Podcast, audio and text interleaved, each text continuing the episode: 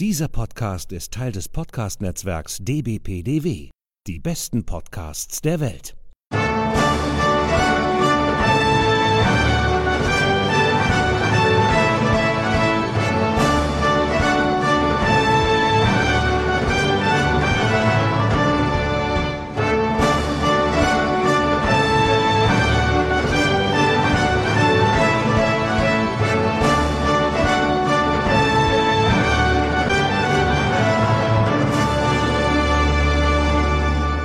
Hallo und herzlich willkommen. Hier ist wieder der ESC Green Room, der Podcast zum Eurovision Song Contest. Mein Name ist Sascha Gottschalk. Ich sitze hier in meinem kleinen, aber bescheidenen Podcast-Studio in Pinneberg bei Hamburg und wir produzieren heute die 50. Folge, unsere Jubiläumsfolge. Ja, und wenn ich sage unsere, dann äh, mache ich natürlich diesen Podcast nicht alleine, sondern wieder mit der geschätzten Kollegin Sonja Riegel in Wiesbaden. Hallo Sonja. Hallo Sascha, ich lüfte mal kurz meinen imaginären Partyhut in deine Richtung. Ja, hey, wir geben eine hey. Party. das Konfetti fliegt. Wir Let's get happy. Wir haben es geschafft, die 50. Folge endlich anzustoßen, genau. Ja, und stell dir mal vor, ich habe noch jemanden mitgebracht. Was? Nein. Ja, es ist, äh, wir könnten ja alleine feiern, wir beide, aber ich glaube, da gehört noch jemand dazu. Und ich mach mal hier die Tür auf und lasse ihn rein. Hallo Dennis. Hallo Sonja. Herzlich willkommen, würde ich sagen. Ne? Mensch, Eigentlich Dennis, das Na, ist ja eine Kennst du den noch, Sascha? Hallo, komm doch rein. Und du hast auch noch einen Nudelsalat mitgebracht. Das ja, genau. Ja oh nee, hör bloß auf. Und, äh, äh, Matt Eagle darf nicht vergessen. Ja. Stell ihn zu den fünf anderen da hinten. ja, das ist doch, das ist doch ganz große Klasse, weil äh, natürlich äh, können wir so eine ähm, Jubiläumsfolge natürlich nicht äh, ohne äh, den Vorgänger von Sonja natürlich hier stattfinden lassen, nämlich äh, mit Dennis, mit dem ich ja hier zusammen diesen Podcast äh, im Oktober 2016 gestartet habe. Oh. Wir haben ja damals äh, beim am 3. Oktober ähm, haben wir ja damals äh, den Podcast äh, gestartet. Ähm, ja, und weil wir brauchten irgendwie ja eine Fläche zum Quatschen über unser Lieblingshobby, ne, Dennis? Das stimmt. Wir haben ja vorher eigentlich nur Radio, nur Radio, in Anführungsstrichen nur äh, Radio gemacht zusammen und ähm, ja, irgendwie brauchten wir wirklich eine andere Fläche, ne? weil sonst hätten wir diese sechs Stunden, die wir teilweise zusammen produziert haben, dann noch mit Peter zusammen, äh, ich glaube, das wäre schwierig geworden, über alle möglichen Vorentscheide und, und Co. zu reden. Das wäre echt schwierig. Also von daher ist dieser Podcast eine gute Entscheidung gewesen, um so ein bisschen über verschiedene Dinge zu diskutieren. Ne? Ja, und wir haben nämlich heute einfach so gesagt, heute haben wir auch gar nicht äh, so einen großen Plan, wie wir eigentlich heute diese Folge machen, sondern wir wollen irgendwie so ein bisschen kreuz und quer äh, natürlich über den ESC, aber auch äh, so ein bisschen so, ja, wie haben wir, ähm, äh, wie haben wir was konzipiert, was haben wir alles schon gemacht hier im ESC-Podcast und ähm, ja, wollen das äh, natürlich auch gerne mit euch hier teilen. Vielleicht machen wir noch ein bisschen kleine Hausmeisterei. Ähm, äh, vielleicht zum einen, äh, Sonja und ich waren vor kurzem äh, bei den Kollegen aus unseren DBPDW-Netzwerks, nämlich beim Frankfurter Kranz. Und da haben wir sozusagen eine kleine Folge, so eine Sonderfolge über den ESC gemacht, zusammen mit äh, Britt-Marie. Ähm, dieser Podcast ist ja so, ja, es geht da um Celebrities, es geht um, um die Königshäuser und so weiter. Und da passt der ESC natürlich so ähm, auch super gut rein. Und äh, Britt-Marie hatte uns ursprünglich schon sehr lange im Voraus auch eingeladen. Wir sollten dann so ein bisschen erzählen von äh, Rotterdam, was ja nun leider nicht passiert ist. Aber wir haben doch irgendwie eine ganze Menge ähm, auch erzählen können, nicht Sonja?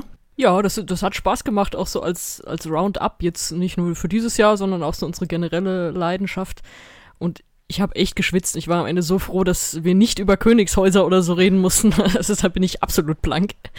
Also es äh, ist eigentlich eine reine ESC-Folge geworden. Deswegen keine Sorge. Ja, da gibt es eigentlich so eine, so eine ganz tolle Schnittmenge zwischen unserem Podcast und dem Frankfurter Kranz.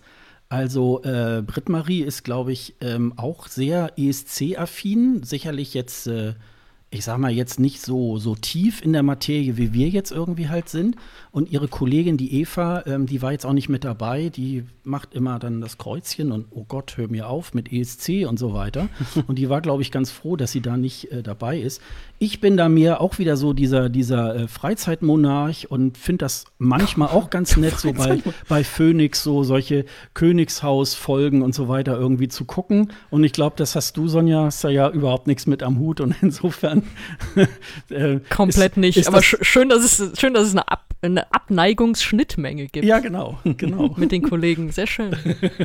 Aber ich glaube, ich werde auch nicht besser mit dem Königshäusern. Ich bin auch nicht so der Siehste. große Experte. Also wir könnten uns die Klinke in die Hand geben, Sonja. Was, ja, du weißt gut. nichts über die Königshäuser? Nein, natürlich also das geht ja gar nicht.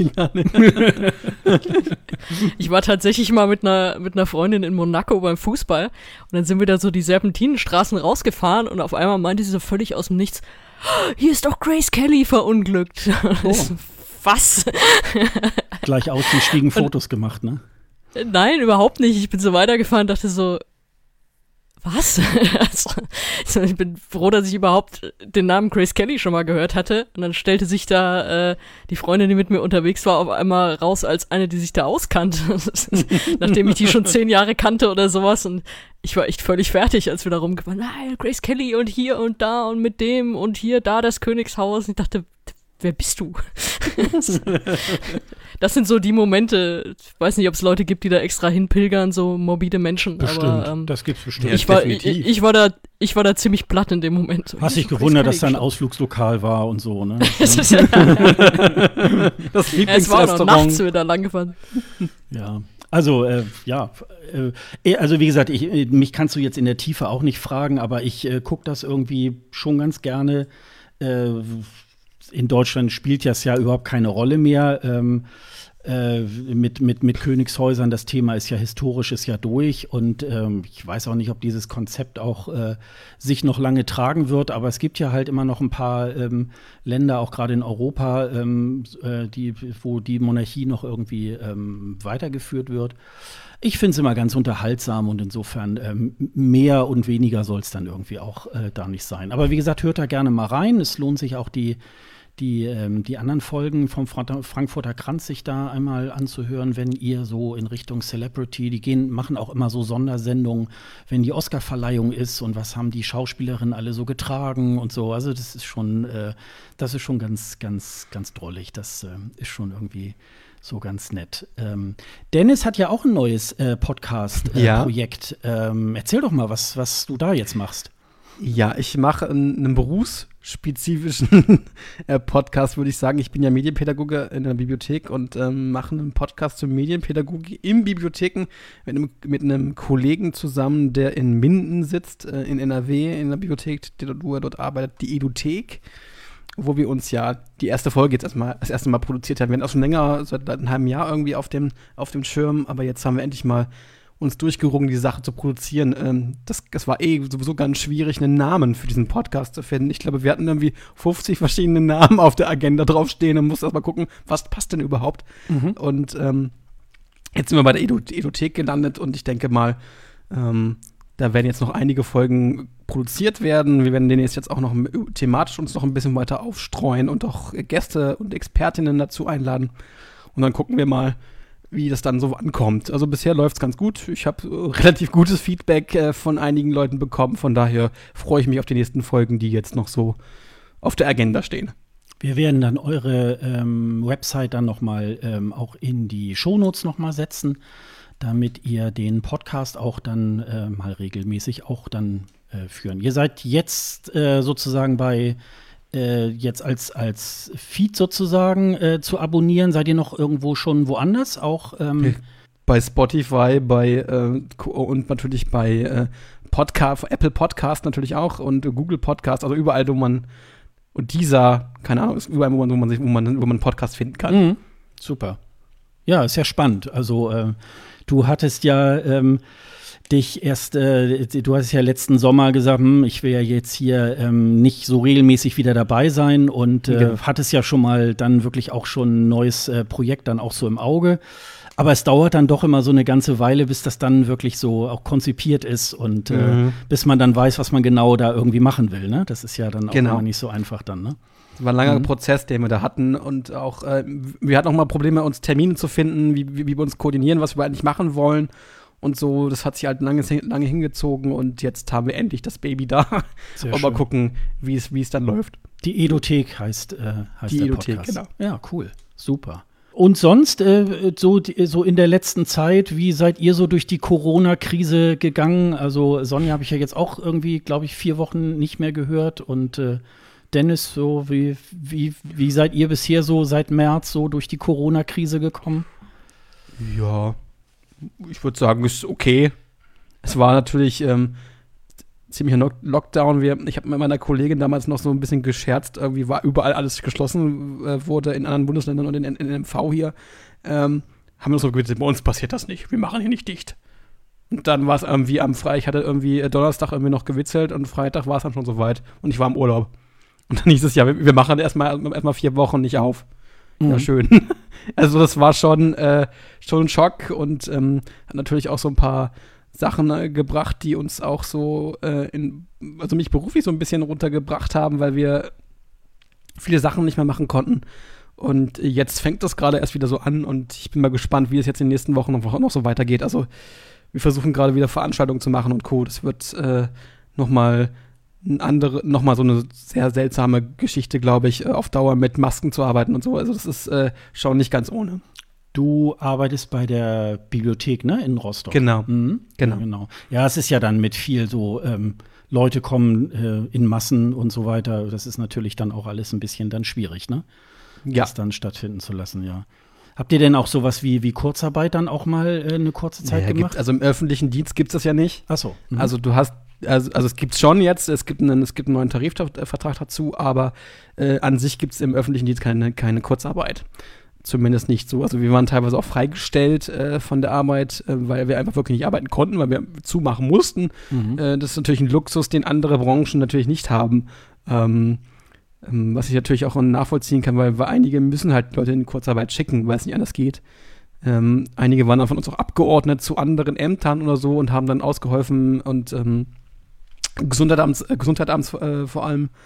Ähm, ich jetzt nicht. Ich war jetzt nicht abgeordnet, aber einige von meiner Kollegen und es war schon, die vier, vier bis sechs Wochen war schon eine komische Zeit. Also es war schon cool. Wir haben ganz viel online gemacht. Ich habe auch äh, viel Sachen produziert. Wir haben Videos gemacht, äh, Vorlesezeiten aufgenommen, also wo sich wohl ehrenamtliche äh, Lesungen gemacht haben, also Kinderbücher vorgelesen haben und so.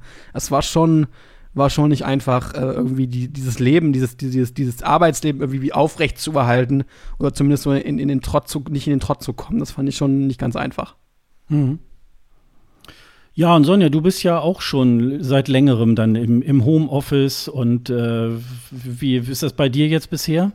Äh, ja, gut, wir hatten ja alles, was so bis zum eigentlichen ESC-Termin war, eigentlich ja hier auch, auch schon abgehandelt und seitdem ist es bei mir wieder eher ein bisschen mehr geworden, weil die Fußballsaison ja jetzt zu Ende gespielt wird gerade. Und da war ja dann tendenziell auch eher mehr mit den vielen englischen Wochen, also äh, gab es jetzt keinen Mangel an Arbeit im Homeoffice. Zumindest nicht äh, in der Sportredaktion. Das ist natürlich bei Bleistiftrocker jetzt ein bisschen so, dass die ganz normale Sommerpause an Albenveröffentlichungen gerade ist. Also da gibt es ein bisschen weniger und dann wäre jetzt eigentlich die Festivalzeit und ich merke schon so, ah, ist jetzt schon ein bisschen ärgerlich, nicht zumindest mal ab und zu so, so ein kleineres Festival zu haben. Ich bin jetzt niemand, der irgendwie bei Rock am Ring die ganze Zeit rumhängt, aber so diese diese etwas kleineren Festivals, ähm, das vermisse ich dann irgendwie schon. Das könnte ich jetzt schon mal sehr gut gebrauchen zwischendrin. Und äh, da macht sich jetzt bemerkbar halt. Das ist einfach nicht diesen Sommer. Ja, alles irgendwie ein bisschen doof. Ja, bei mir ist ja nach wie vor, ähm, ich bin ja in der Kurzarbeit, ähm, arbeite ja beim größeren Verlag äh, in Hamburg in der Vermarktung und äh, da ist natürlich auch was äh, alles so an, an äh, Einbuchungen und so weiter ähm, auch ist ja weniger geworden und dann, dann, muss man natürlich irgendwie gucken, dass die Kosten ein bisschen im, äh, im Rahmen bleiben und deswegen äh, bin ich ja A, seit Mitte März auch äh, dauerhaft im Homeoffice. Was so langfristig auch jetzt gar nicht mal jetzt so schlecht ist, aber ähm, es ist natürlich äh, dadurch, dass ich ja nur die Hälfte der Zeit auch richtig arbeiten darf. Ich muss es dann irgendwie halt auch, ähm, also sorry Dennis, wenn ich das so sage, aber so als wie ein Beamter dann den Griffel fallen lassen muss, um irgendwie 15.30 Uhr oder so. Und ähm, ja, und dann ist das natürlich irgendwie, aber äh, deswegen haben wir ja natürlich heute auch ein bisschen so die Gelegenheit, äh, dass wir mitten in der Woche dann irgendwie auch nachmittags dann hier auch aufnehmen können. Insofern äh, okay. Äh, das eine, was nicht so gut ist, ist das eine, äh, ist das andere dann irgendwie zum Vorteil. Insofern, das äh, ist schon irgendwie so ganz nett. Ansonsten aus der äh, jetzt im aktuellen Bereich, äh, wir wissen zumindest, es soll ein ESC auch nächstes Jahr irgendwie halt geben. Mhm. Äh, das Finale ist am 22. Mai in, äh, in Rotterdam äh, geplant. Mhm. und dann jeweils den Dienstag und den Donnerstag davor dann halt die Semifinals. Dann frage ich doch gleich mal in die Runde, ähm, was vermutet ihr denn, was da im Mai passieren wird? In welchem ich denke, Ausmaß? ohne Publikum. Ohne Publikum, glaube ich. Also es gibt ja auch neue Regeln, habe ich gelesen. Ne? Es, ähm, es, dürfen ja jetzt irgendwie auch äh, Background-Sängerinnen aufgenommen sein in einem gewissen Rahmen. Mhm. Ähm, da bin ich auch mal gespannt, wie das dann, äh, wie sich das dann anhört. Das haben wir ja im Melodiefestival ja schon ein bisschen länger.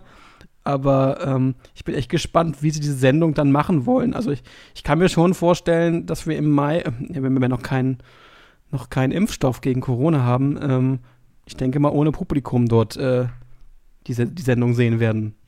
Wie will man es sonst machen? Also wie will man es sonst produzieren mit den ganzen Leuten? Das wird ein bisschen schwierig werden. Ähm, ich weiß auch nicht, wir wissen ja auch nicht, wie die äh, Regelung dann im Land, in den Niederlanden dann ist. Für, für Großveranstaltungen in, im Mai 2021 wissen wir ja nicht. Also keine Ahnung. Es ist nicht ganz einfach, das zu vorherzusagen, aber ich denke mal, wir werden ohne Publikum dort ja sein. Also nicht ihr, wir sein, sondern generell die Künstlerinnen und Künstler werden ohne Publikum auftreten. Ich, ich finde, man kann es null vorhersagen. Also da sind so ja. viele Faktoren, die da irgendwie reinspielen. Natürlich, äh, wenn du kommst, gibt es dann Impfstoff, gibt es dann Medikamente oder wie auch immer, aber es wird bis dahin ja auch höchstwahrscheinlich genug Testläufe einfach geben. Also um ein Beispiel zu nennen, das Reeperbahn Festival, von dem ich ja auch berichtet habe, bei dem ich ja auch letzten September war, das soll stattfinden. Mhm, und die mhm. sind jetzt gerade dabei, so ein Konzept halt auszuarbeiten. Wie kriegt man das hin, in diesen Clubs äh, weniger Konzerte und weniger Leute drin und vielleicht auch bestuhlt für die Abstände und Publikum mit Masken und zwischendrin immer lüften und Abstand zwischen Bühne und, und Leuten irgendwie gewahrt werden. Das, das klingt auch alles so nach, okay, wir versuchen es mal. Das ist natürlich auch riskant, aber also solche Sachen wird es geben, die muss es ja auch geben für diese Branche und daraus kannst du dann hoffentlich ja auch was ableiten für diese größeren Veranstaltungen, wenn die dann mal wieder kommen. Haben es auch schon gesagt, es gibt ja auch den äh, hier so beliebten Junior ESC. Ja. Der wird natürlich auch noch mal einiges dann zeigen. Und dann geht es wieder darum, wie ist der aktuelle Stand dann im nächsten Mai? Wie sind die Beschränkungen im Land vielleicht noch? Oder ist dann schon soweit alles durch, dass es wieder in richtige Großveranstaltungen geht? Also sie sind gut beraten und das werden sie auch machen, in viele Richtungen dazu denken. Und das ist diesmal, ich glaube, dass es stattfinden wird. Also wenn es jetzt nicht gerade unmittelbar in eine ganz schlimme Welle reinrennt, dann wird es stattfinden, weil sie sich einfach Gedanken machen und im Zweifel, wie ihr schon gesagt habt, das auch ohne Publikum irgendwie durchziehen. Mhm können werden. So blöd es dann, dann wäre, aber die, die werden sich da in alle Richtungen das irgendwie jetzt durchdenken, damit es nicht nochmal ausfällt. Das wäre ja eine Katastrophe. Ja, ich glaube, nächstes Jahr äh, müssen sie das Ding stattfinden lassen, weil sonst, glaube ich, die Existenz auch des ESC so ein bisschen dann wackelt, ne? Wenn das so zwei Jahre hintereinander, aber ich glaube, alles andere, ähm, klar, also nachdem das jetzt bekannt wurde, ähm, bin ich jetzt auch noch mal rangegangen und habe schon mal ein Hotel äh, reserviert. Ähm, und äh, aber mehr weiß man dann halt nicht, ne? Also werden wir da überhaupt hinkommen?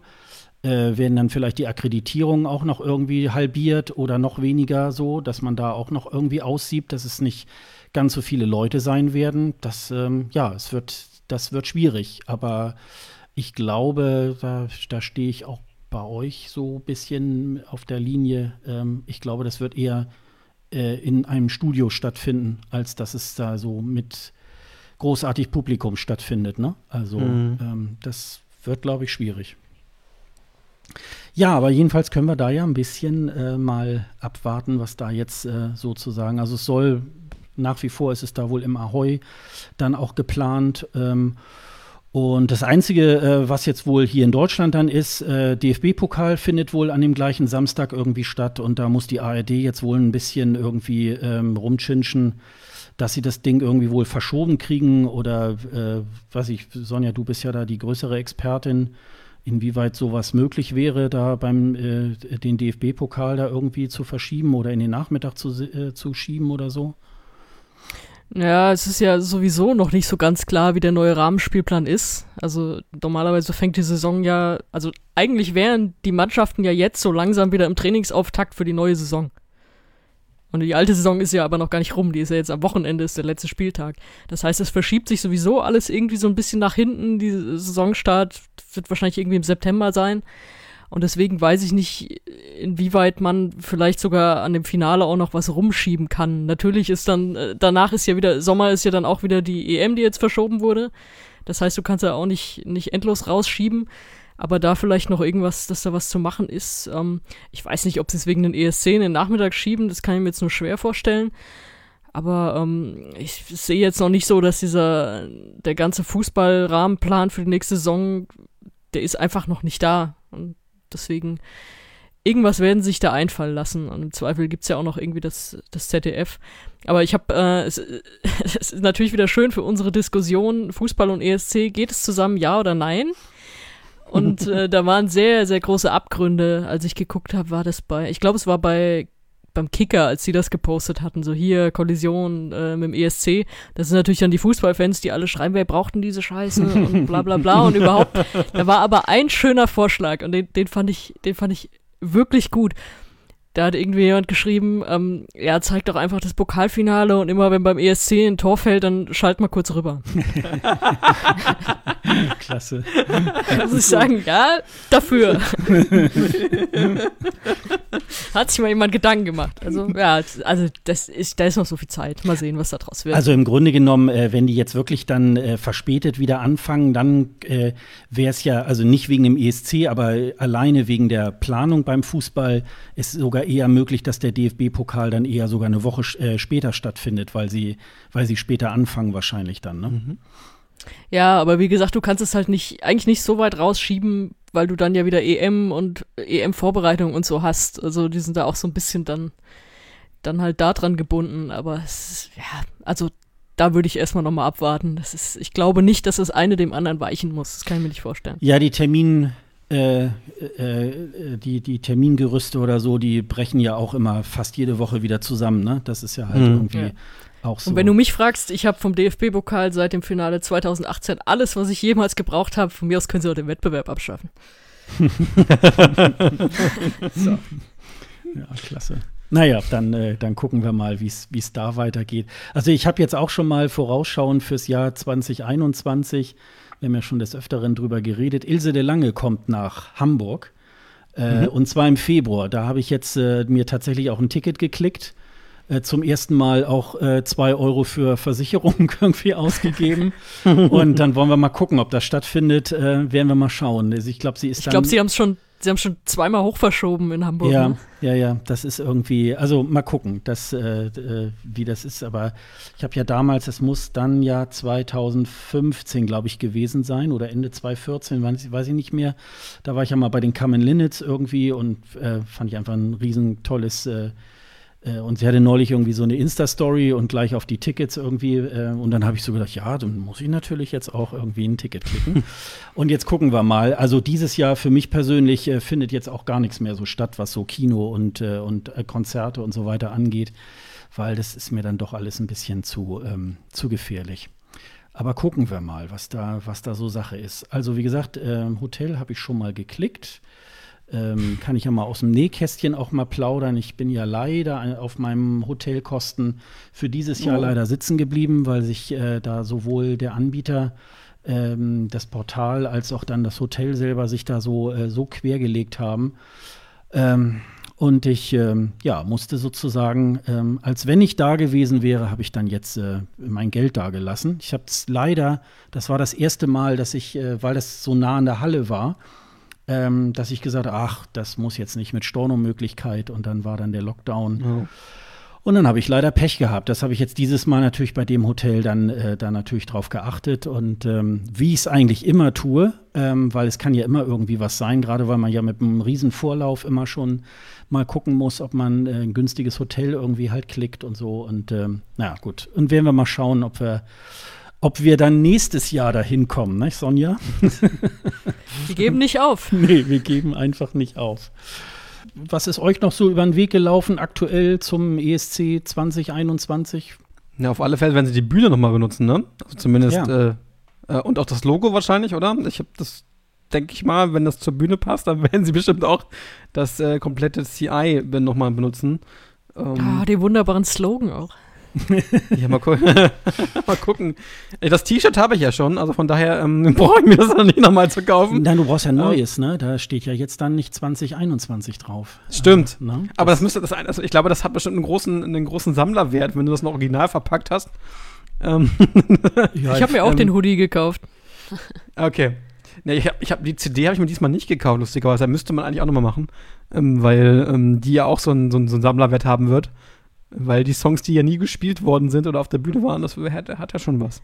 ja, Sie haben es doch auch irgendwie nur Tribute-CD oder so genannt, ne? Ja, genau. Also, Mhm, äh, genau. da habe ich auch gedacht, eigentlich so, wenn irgendwo draufsteht Tribute, dann ist das so, weiß ich nicht, so das Orchester Bielefeld spielt irgendwie die schönsten ESC-Songs nach. Ja, das fand ich ein bisschen unglücklich benannt, ja, aber ähm, sie haben es halt auch damit irgendwie abgegrenzt, dass es halt keine offizielle Show gab.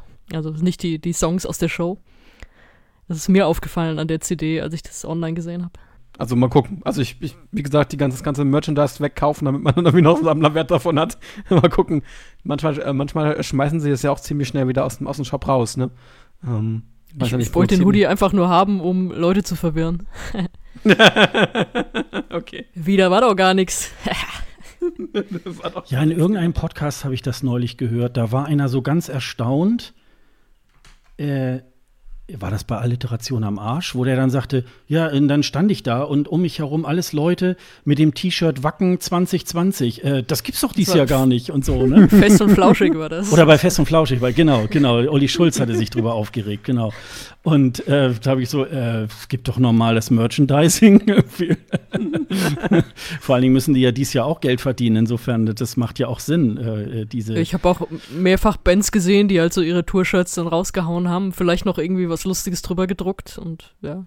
ja, also jedenfalls äh, ne? werden wir da mal, werden wir mal gucken, wie, wie das alles so, wie das alles so weitergeht. Ähm, Wir, wir können nur in die Glaskugel gucken und abwarten. Also mehr können wir eh nicht Ja. machen. ja, 50 Jahre hätte ich beinahe gesagt. Äh, ESC Green Room. Wir sind nicht bei Wetten das, wollte ich schon mal sagen, aber egal. Ja, genau, genau. ähm, ja, und wir ähm, äh, erfreuen hoffentlich unsere, ähm, unsere Hörer ähm, mit äh, unseren Folgen und mit unseren, ja, vielleicht auch mal äh, sehr konträren Meinungen äh, über diesen Wettbewerb. Und wir haben ähm, äh, vor zwei Folgen ähm, dazu aufgerufen. Äh, wenn ihr Lust habt, äh, könnt ihr uns gerne auch einen Audiokommentar hinterlassen. Das haben ein paar Leute getan. Und äh, das möchten wir euch natürlich nicht vorenthalten. Und äh, wir spielen vielleicht mal den ersten ein. Das ist äh, Benjamin vom E&U Podcast und äh, der schickt uns folgende Nachricht. Lieber ESC Green Room, alles Gute zur 50. Folge von einem äh, Podcast-Kollegen von euch, von Benjamin vom E&U-Gespräch. Ich habe euch erst dieses Jahr so richtig für mich entdeckt überhaupt. Und äh, das liegt, glaube ich, an meiner persönlichen Geschichte mit dem Eurovision. Denn ähm, Ewigkeiten war der Eurovision für mich eigentlich nur dieses singuläre TV-Ereignis, was eben einmal am Jahr stattfindet, eine einzelne Abendshow. Ich habe den Eurovision immer ganz gerne geguckt. Ich bin sowieso so Musikfan, ich mag solche Shows und ich mochte auch immer diesen leichten Trash-Appeal, den der Eurovision ja auch häufig hat. Bin aber erst in den letzten Jahren dazu gekommen, äh, mich da näher mit zu beschäftigen. Das fing dann damit an, dass ich die Halbfinals geschaut habe. Dann habe ich irgendwann entdeckt, dass man ja auch die Vorentscheide in den einzelnen Ländern ein bisschen mitverfolgen kann, so dass sich nach und nach dieses Teilnehmerfeld immer mehr verdichtet und man einzelne Songs natürlich dann auch schon kennt und favorisiert. Kurzum, ich habe gemerkt, dass das ein Thema ist, in das man sich ganz wunderbar reinnörden kann. Ich weiß noch nicht, wie tief ich da eintauchen will, habe aber das Gefühl, dass ihr ein ganz wunderbarer Begleiter seid auf dieser Reise in diesen Eurovision-Kosmos. Und ich bin gespannt, wohin mich diese Reise noch führen wird. Ähm, der Eurovision ist ja nun mal ein skurriler Ort, er hat eine große Geschichte, es gibt viele Dinge, die drumherum passieren. Und ich glaube, man tut gut daran, einen kundigen Guide an seiner Seite zu haben. Und da fühle ich mich bei euch sehr gut aufgehoben. Also in diesem Sinne noch alles Gute für die nächsten 50 oder 500 oder 5000 Folgen Eurovision Green Room. Ich bin auf jeden Fall dabei. Wow. Das ist, äh, Vielen Dank. das ist eine Ansage. Schöne ne? Das schöne Hommage. Äh, Eher, das, er klingt eher, als würde er euch, äh, würde als einen Bewerbungs, ähm, Bewerbungs, ähm, äh, Sounddatei, um hier mitzumachen. So klingt das mir eher. Es ist vor allem auch dieser Strudel, dieser Strudel, den wir alle kennen. So, ja, da habe ich angefangen, die Halbfinals zu gucken, dann die Ja, genau. So fängt's Ja. an. Ne? Ja. Ja, genau. Aber ich finde es natürlich tatsächlich ganz nett, ähm, also wenn wir das irgendwie schaffen, die Leute da so mit, äh, wie er so sagt, auf eine Reise zu nehmen, ähm, weil ich stelle mir das halt auch immer so ein bisschen vor. Äh, es gibt halt auch ganz viele Leute, die sich äh, auch für den ESC interessieren, aber die, die lesen halt nicht jeden Tag irgendwie in allen Blogs und äh, so äh, äh, welcher Kommentator wird jetzt wo ausgewechselt und so weiter und sich sozusagen hier bei uns äh, so die wichtigsten Nachrichten halt holen. Das äh, finde ich eigentlich äh, finde ich ein schönes Kompliment. Also ähm, war das äh, auch so deine, ähm, äh, dein Ziel, als du hier mit mir zusammen diesen ESC-Podcast äh, angefangen hast? So, was hast du so für einen Hörer im, im Kopf gehabt, Dennis? Oh. Also ich, ich, ich habe ja immer gedacht, wir versuchen den ESC so ein bisschen zu erklären, nicht nur den, so, so ein Fan, ähm, Angebot zu sein, sondern auch versuchen, zu versuchen, andere Menschen dazu zu begeistern, den ESC zu schauen oder auch äh, sich, sich damit anders zu beschäftigen. Das haben wir ja wohl irgendwie schon getan, obwohl ja eigentlich der gute Ben ja wahrscheinlich äh, eher schon ein vorheriger Fan irgendwie war. Zumindest nicht, nicht so extrem, wie wir es äh, wie, wie sind, aber ich denke, das haben wir, glaube ich, geschafft mit diesem Podcast, oder? Äh, Dass man ähm, versucht hat, Menschen irgendwie zu, zu, dazu befähigen, äh, den ESC auch zu verfolgen, so ein bisschen. Ähm, weil viele dachten ja nicht mal, dass man darüber ein Jahr auch reden kann, ne? Also, es wurde mir ja so oft gesagt, wie, ihr könnt darüber ein Jahr reden. Nee, das geht doch überhaupt nicht, überhaupt nicht. Ihr habt doch, ihr habt doch Pause, oder? Mhm. Nö. Haben wir ja eigentlich nie gehabt. Doch, wir haben mal Pausen gemacht, aber an sich hatten wir ja nie wirklich eine Pause. Ja, wir haben ja, wie ich ja vorhin schon sagte, im Oktober 2016 hatten wir ja ähm, den 2017er sozusagen ähm, dann verfolgt. Und danach hatten wir eine relativ längere Pause. Da, ich glaube, das war, äh, das war, ach, du hattest, glaube ich, noch mit deinem Studium, glaube ich, zu tun, ne? Irgendwas war genau, ich bin umgezogen. Ja, Ja, ja, genau. Wir hatten eine Pause So, gemacht. und da Mhm. hatten wir dann, da hatten wir, also das war eigentlich bisher die längste Sommerpause. Die ging, glaube ich, von Mai bis Oktober oder so. Und ansonsten, äh, ja, lassen wir vielleicht mal einen Sommermonat aus, aber es wird sonst irgendwie in einer Tour ähm, da irgendwie halt auch äh, dann gesendet, ne? Also das ist schon, ähm, ja, und Sonja, was äh, jetzt so nach einem Jahr ähm, äh, hier ESC Green Room, hast du da auch irgend so ein, so ein, so ein Benjamin im, im Kopf oder so, den du äh, sozusagen ähm, an die Hand nehmen möchtest und über den ESC äh, plaudern möchtest? Erstmal muss ich über das Bild jetzt nachdenken. Habe ich doch aber toll gemalt, oder? ja, nehmen wir den, den Benjamin Dolic an die Hand. Hm. ähm, ja, es ist, ähm, ich dachte eher so, okay, ähm, ich- weiß ja, was ihr vorher gemacht habt. Ich war, bin ja auch von der, von der Hörerin quasi hier ins Team gekommen. Und äh, dachte, ja, kann vielleicht ein bisschen was, was einbringen, was jetzt auch so Einblicke in Presseevents oder so äh, angeht. Also das irgendwie eher noch, eher noch dazu, zu dem, was ihr sowieso schon gemacht habt, weil das einfach so diese Einblicke sind, die natürlich nicht jeder hat, die man, die man dann ganz gut auch erzählen kann, um so ein bisschen Gefühl für irgendwelche Künstler zu kriegen oder wie auch immer. Und äh, ja klar, auch ist natürlich schon ganz geil, wenn man Leuten äh, zeigen kann, natürlich können wir das ganze Jahr über den ESC reden. Das wollen wir doch mal sehen, ne? wenn, wenn Leute sagen, das ist einmal im Jahr und wen interessiert denn das sonst? Das kenne ich übrigens auch von meiner früheren Arbeitsstelle, als ich gesagt habe, hier, ich würde da gerne eine Woche hinfahren und Geschichten machen. Die haben auch gesagt, er ist interessiert an dem einen Abend und fertig. Ich gesagt, ja, dann lass mich doch mal hinfahren, lass dir das doch mal zeigen, dass man da mehr rausholen kann. Und das hat auch geklappt. Und das ist so, da entwickelt man auch so ein bisschen so einen Ehrgeiz, das weiterzumachen. Und das ist hier natürlich noch die äh, noch nerdigere Form davon. Da fällt mir nämlich jetzt gerade mal so ein, ähm, äh, die Frage an euch nochmal zurückgespielt. Äh, wie ist das so bei Dennis jetzt zum Beispiel? Ähm, du hast mit mir zusammen den Podcast bis Folge 35 gemacht. Mhm. Dann bist du Hörer geworden. Und bei Sonja mhm. ist genau umgekehrt. Ähm, erzähl doch mal von dieser Perspektive. Das würde mich mal interessieren. Oh Gott, das, das, das ist ja. Ähm, also ich finde es irgendwie, also ich fand es irgendwie komisch, diese Folgen zu hören am Anfang, muss ich sagen. Weil, ähm, Wolltest du mal antworten, wenn Sascha was gefragt hat? nee, das nicht.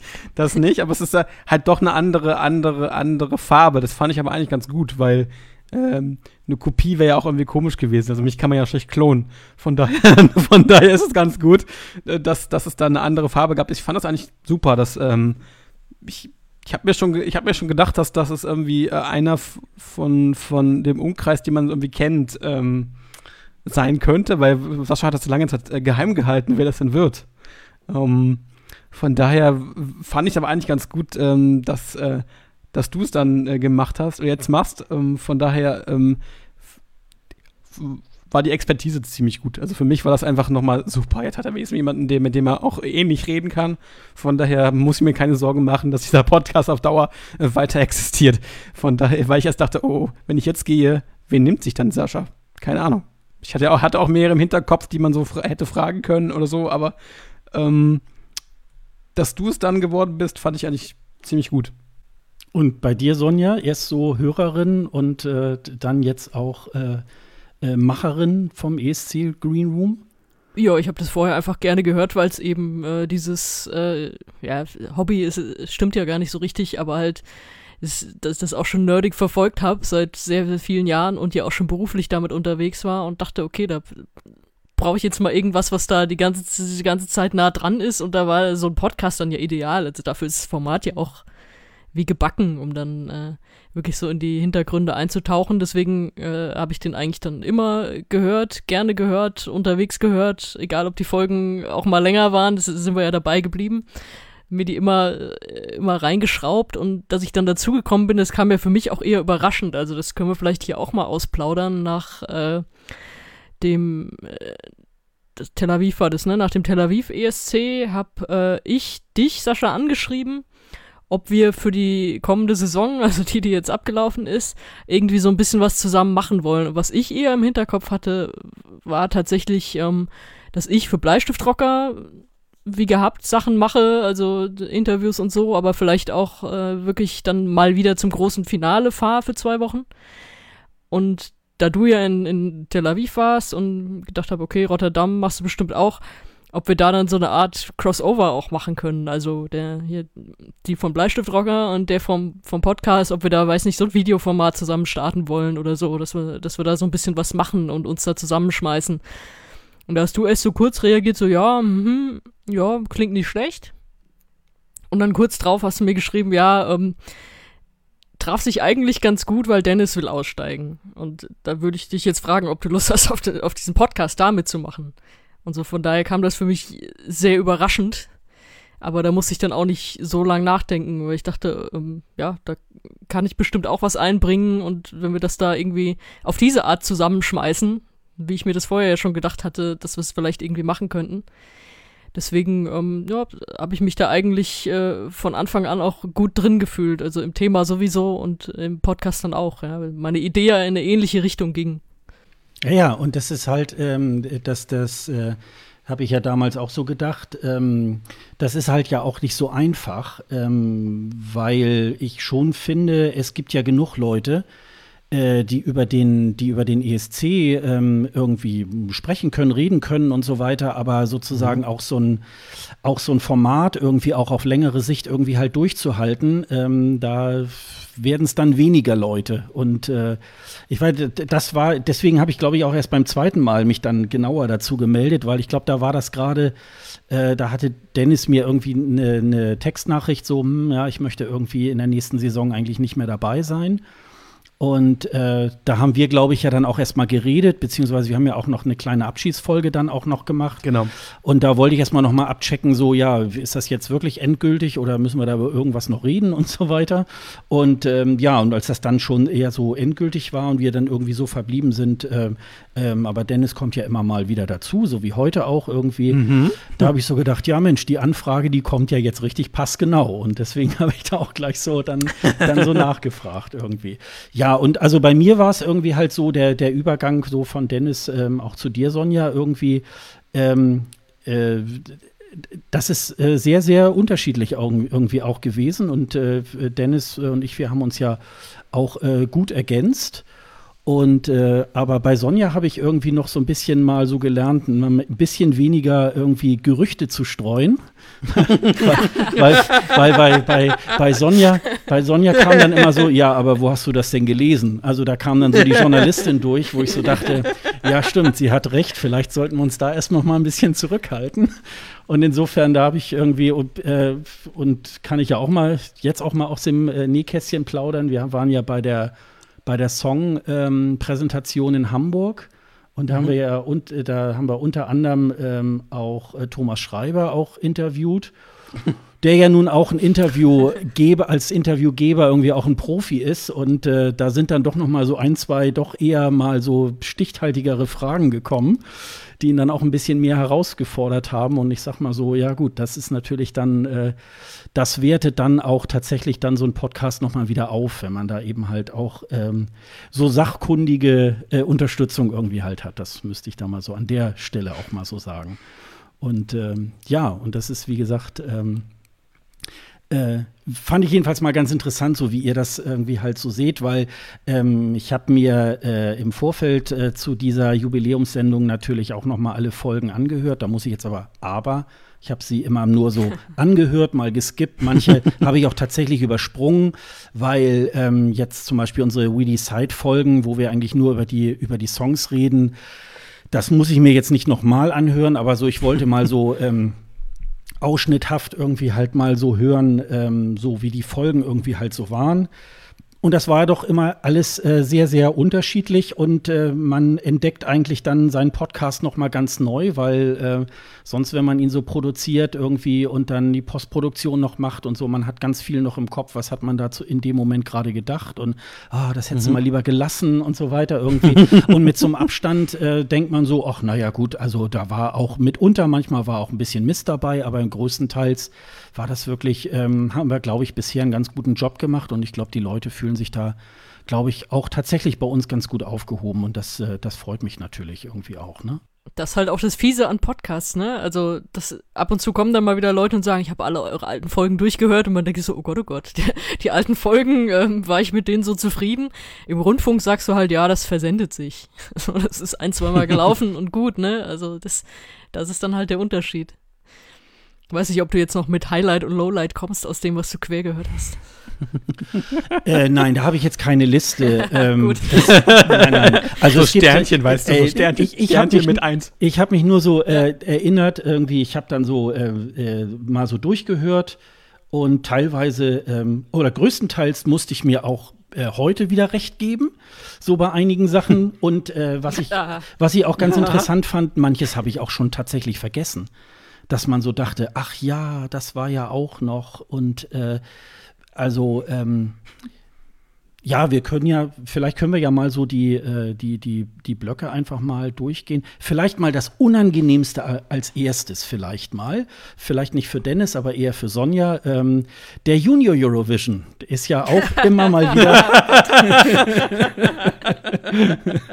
Den haben wir ja äh, im Gegensatz zum, zum, äh, zum ESC, ähm, den haben wir ja ähm, sogar, da haben wir sogar vier äh, verfolgt, nämlich 2016, 17, 18 und 2019. Oh und ähm, Sonja hat ja da, äh, Sonja hat ja da nicht so eine gute äh, Meinung äh, zu, diesem, zu diesem Wettbewerb. Ähm, ich kann mich erinnern, Dennis, äh, wir haben eigentlich äh, schon sehr engagiert äh, über, ja. über diesen Wettbewerb so gesprochen.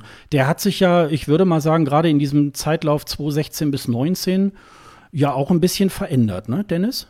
Definitiv. Wir, haben ja definitiv damit angefangen, als Thomas Mohr ihn ähm, äh, kommentiert hatte, ne? Das glaube ich das erste Mal auf Deutsch. Ich glaube, ich glaube, zweimal hat er es ja gemacht auf Deutsch. Ähm, und eigentlich fanden wir die Show gar nicht so, also gut, ich, ich, die Show aus Malta zum Beispiel, die fand ich schrecklich mit diesen ganzen Tänzen damals und so. Die haben einfach nur getanzt, wor worum auch immer. Äh, das hat keiner sogar wirklich verstanden.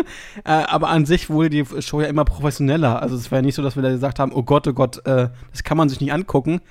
Also ich fand das schon okay, was da auf die Beine gestellt worden ist. Von daher, ähm, und die Lieder waren teilweise auch nicht recht gut. Die, über die Gewinner können wir uns streiten. teilweise, aber an sich kann man über den J äh, Junior ESC eigentlich nicht so viel Negatives sagen, finde ich. Also ich fand das immer ganz, ganz solide, ganz solide gemacht, ganz solide Shows gemacht. Na klar, äh, ist es eine Kindershow, ist eine Kindershow, äh, da würde ich jetzt sowieso nochmal den, den, die, die Latte nochmal nach unten äh, nehmen, aber vom, vom Prinzip her war das eigentlich eine okay gemachte äh, Unterhaltungsshow für Kinder. Also, vielleicht ist auch meine Pädagogensicht so, äh, meine Pädagogensicht. So irgendwie vielleicht. Das ist dann die Pro-Seite. Was sagt die Kontra-Seite dazu? Ich sag dazu nichts mehr. Da habe ich immer ganze Folgen damit gefüllt, dass ich es nicht sehen will, wie irgendwie so arme kleine Kinder da geschminkt wie 25-Jährige auf der Bühne rumhopsen. Die werden doch schnell alt genug und dann können sie da richtig mitmachen. Ja, ja. Aber das ist natürlich auch so, ich meine, Dennis weiß das, ähm, bei den Vertragsverhandlungen äh, äh, dann hier, ähm, äh, da hat ähm, Sonja diese Anlage nicht mitgelesen, Junior Eurovision, dass sie da auch irgendwie ja, ja, ja. mit drüber mhm. berichten muss. Und insofern musste ich dann hinterher Doppelte sagen, Ausfertigung? So, also da musst du leider, ähm, da musst du leider mit drüber berichten. das ist schon. Habe ich auch gemerkt. Ja. also sei froh, dass wir nicht über die vorentscheidet, dass die Junior ESC reden, dass wir geredet haben. Das wäre wär noch schlimmer gewesen. Da gibt es ja auch einige in den Niederlanden und Co. Lieber Himmel, ey. Da gibt es auch noch mal. Also könnte, da könnte man ja wirklich einen kompletten äh, Podcast nochmal dazu machen, also theoretisch. Aber ich glaube nicht, dass man das will. Also ich will mir nicht die ganzen, also da muss ich auch ehrlich sein, ich will mir nicht die ganzen Vorentscheide, diese Kiddies, äh, Kiddie-Vorentscheide angucken. Das kann ich, glaube ich, auch nicht aushalten. Aber diesen, diesen äh, Junior ESC als, als Show und mit allen Teilnehmern ist schon okay. Es geht schlimmer. Also ich finde, ich fand DSDS Kids, was, ich glaube, das war auch in der Zeit, als wir äh, die Podcasts gemacht haben. DSD, DSD, DSDS Kids lief da, glaube ich, ja auch. Das war ja ganz schlimm. Also das war, das war ja unter aller Kanone. Da wurden sie wirklich aufgebrezelt, wie die, wie die, wie die alten Schwestern sozusagen. Das ging gar nicht. Aber der JESC ist ja nicht ganz so extrem. Von daher war das auch ja, eigentlich. Bei DSDS brauchst du ja auch noch immer irgendwie so ein zerrüttetes Elternhaus und so, damit ja. du die Geschichte gut erzählen kannst. Das ist ja zum Glück was das beim Junior ESC. Dafür ist er dann ja auch nicht groß genug, um sowas irgendwie durch die Medien zu ja, jagen, ja. Gott sei Dank. Ja, also ähm, gut, man muss es, man muss natürlich so ein bisschen äh, dann mal wieder auf so eine seriöse Ebene packen. Also es ist natürlich auch immer alles ein bisschen mit Vorsicht zu genießen. So manche Beiträge sind natürlich wirklich so ein bisschen, wo man sagt, boah, da, äh, da präsentiert ihr jetzt so kleine Erwachsene. Ne? Also das ist dann schon, äh, da, ich, ich, glaube, das haben wir ja aber auch so an der einen oder anderen Stelle dann auch äh, dann fallen gelassen. Mhm. Was ich ganz interessant finde, glaube ich, an dem, Bei an dem äh, Wettbewerb, dass er sich, glaube ich, so immer mehr so als eine Art Testballon äh, für die Sender auch äh, entwickelt dass mhm. sozusagen mhm. äh, zum Beispiel die Polen, die jetzt irgendwie noch nie ein ESC ausgetragen haben, äh, mit der Veranstaltung tatsächlich ein bisschen üben können. So und äh, weil der ja mittlerweile schon auch ähm, so eine äh, so vom produktionstechnischen her ähm, so einen Standard äh, entwickelt hat. Mhm. Ähm, das ist zwar alles nicht so wahnsinnig riesig und so, es ist dann auch immer nur eine Live-Show. Es gibt keine Vorentscheide, äh, keine Semifinals, meine ich. Und ähm, so insofern ist das, glaube ich, äh, da hat sich tatsächlich dann in diesen vier Wettbewerben oder in den letzten fünf Jahren hat sich da tatsächlich auch eine ganze Menge äh, äh, äh gebildet. Und ähm, wir machen da höchstens auch eine Sendung darüber oder, oder eine halbe Sendung oder so und dann ist, äh, dann ist auch gut. Aber das ist so zum Einstimmen der ESC-Saison, glaube ich, immer, ist, ist das immer ein ganz guter, ganz guter Beitrag. Also ich würde ah. jetzt auch nicht sagen, ja, oh, super und ist genauso wie ESC. Also das ist dann ähm, schon ein bisschen. Aber der ist auch eine ESC-Teilnehmerschmiede, ne? Muss man ja auch mal so sehen. Ja, das stimmt. Also es gehen ja so viele ja. äh, e-, Junior-ESC-Teilnehmer, die jetzt auch beim ESC teilgenommen haben oder teilgenommen wollten, die Mhm. jetzt dann leider wieder weg sind oder vielleicht auch wiederkommen. Also Malta kommt ja wieder. Destiny kommt definitiv hoffentlich wieder mit einem noch besseren Song, als der, den sie jetzt hatte. Äh, dass sie noch mal ein bisschen ihre Stimme noch ein bisschen besser zeigen kann. Aber es gibt halt auch, es gibt halt auch gute Leute. Es ist nicht so, dass, dass wir da, da jetzt irgendwie äh, Kinder hatten, die irgendwie schlecht singen können oder so. Mhm. Von daher, äh, gut, Destiny war jetzt nochmal eine Ausnahme. Ich meine, die hat ja schon, äh, zu, als sie, ich glaube, 14 oder se- Ja, die war noch sehr jung, ne? Mhm. Ja, 14 war, als sie den Junior ESC gewonnen hat, da war sie ja sehr schon, schon sehr stark schon am Anfang. Also auch äh, als, als, als Jugendliche. Von daher ähm, ist es für mich spannend, wie sich so jemand entwickeln kann, wenn er älter ist. Äh, oder auch oder 18, 16 oder 18 ist. Und ähm, da ist ja schon eine Steigerung da. Ich bin gespannt, was die dann im nächsten Jahr, wenn dann der ESC in, in Amsterdam stattfindet, dann machen wird. Also das kann nur noch besser werden. Ja, dann schließen wir das Thema auch mal ab, damit äh, Sonja auch äh, nicht immer damit konfrontiert wird. ja, dann haben wir ja in der Zeit, äh, ich lese, ich zähle gerade durch, naja, eigentlich sind es vier, aber eigentlich drei, äh, nämlich die deutschen Vorentscheide. Es gab einmal unser Song 2017, dann gab es unser Lied für Lissabon 2018, unser Lied äh, für ähm, Israel. Und es gab dann die Songpräsentation dieses Jahr äh, hier in der Hafen City. Ähm, ja, feuerfrei. Ähm, das waren ja sehr unterschiedliche Wettbewerbe Ja. ähm, und sehr unterschiedliche Formate. Alles ganz schlimm. Äh, außer jetzt das dieses Jahr, aber ansonsten war es ähm, für mich immer eine total Katastrophe, mir die anzugucken, weil sie teilweise auch äh, technisch nicht besonders schön und ähm, auch von Konzepten her nicht besonders schön äh, gemacht worden sind. Vor allem, wir merken ja schon die ganzen unterschiedlichen Namen, die es da gab. Ich glaube, da hat erst niemand mehr durchgestiegen, wie dieser, wie dieser äh, Vorentscheid überhaupt hieß. Ähm, das haben wir ja immer, ich glaube, das Sascha, wir sind, glaube ich, einer der wenigen gewesen, nicht einer der wenigen, aber wir sind einer der der, der Kritiker dieser ganzen Geschichte ja auch gewesen, dass es zum Beispiel kein, keinen Namen gab, der auf Dauer sich etabliert hat und immer wieder geändert worden ist. Ich glaube, das war der eine große Geschichte. Dann hat man sich ja auch mit den ganzen Moderatoren, Moderatorinnen äh, auch ein bisschen teilweise über, über, überfahren. Ich meine, Linda Zerwakis und Eltern, äh, Elton waren nicht, die, nicht, nicht, das, was man sich hätte vorstellen können oder vernünftig hätte vorstellen können für eine, für eine Moderation. Also es, es lief ganz viel falsch bei diesen Vorentscheiden. Äh, dass man den Vorentscheid jetzt nicht mehr macht, ist halt auch eine Sache. Muss man mal gucken, ob das auf Dauer auch so eine, so eine, so eine, so eine, äh, so eine Summe sein, äh, sein wird, die, die, die funktioniert. Weil die Franzosen zum Beispiel wollen jetzt wieder zurück zu ihrem Vorentscheid. Und ähm, was auch gut ist, muss ich mal sagen. Aber ähm, wir müssen, glaube ich, irgendwie, wenn wir, wenn wir vernünftig äh, einen Song suchen wollen, irgendwie ein Format finden, was sich auf Dauer etabliert. Klar kann man sagen, wir machen gar keine Show, wir machen es irgendwie intern mit Juries und ähm, ja, Expertenrunden beziehungsweise das Eurovision Panel, aber das ist halt auf Dauer auch, glaube ich, nicht die Lösung. Es wird sich, äh, vielleicht lassen wir mal in zwei, drei Jahren se sein, dann müssen sie ihren, ihr, ihr, ihr System auch wieder über den Haufen werfen. Weil, weil sie merken, ach, wir sind, wir sind der letzte Platz geworden und wir müssen dann wieder ein, ein anderes Format finden. Also ich glaube, wenn, wenn wir auf Dauer nicht äh, dahin kommen, dass wir, ein- dass wir ein dauerhaftes Format haben, was sich auch, was auch existent bleibt, auch wenn wir mal schlecht abschneiden, dann haben wir nichts gewonnen, sondern eher was verloren, würde ich sagen.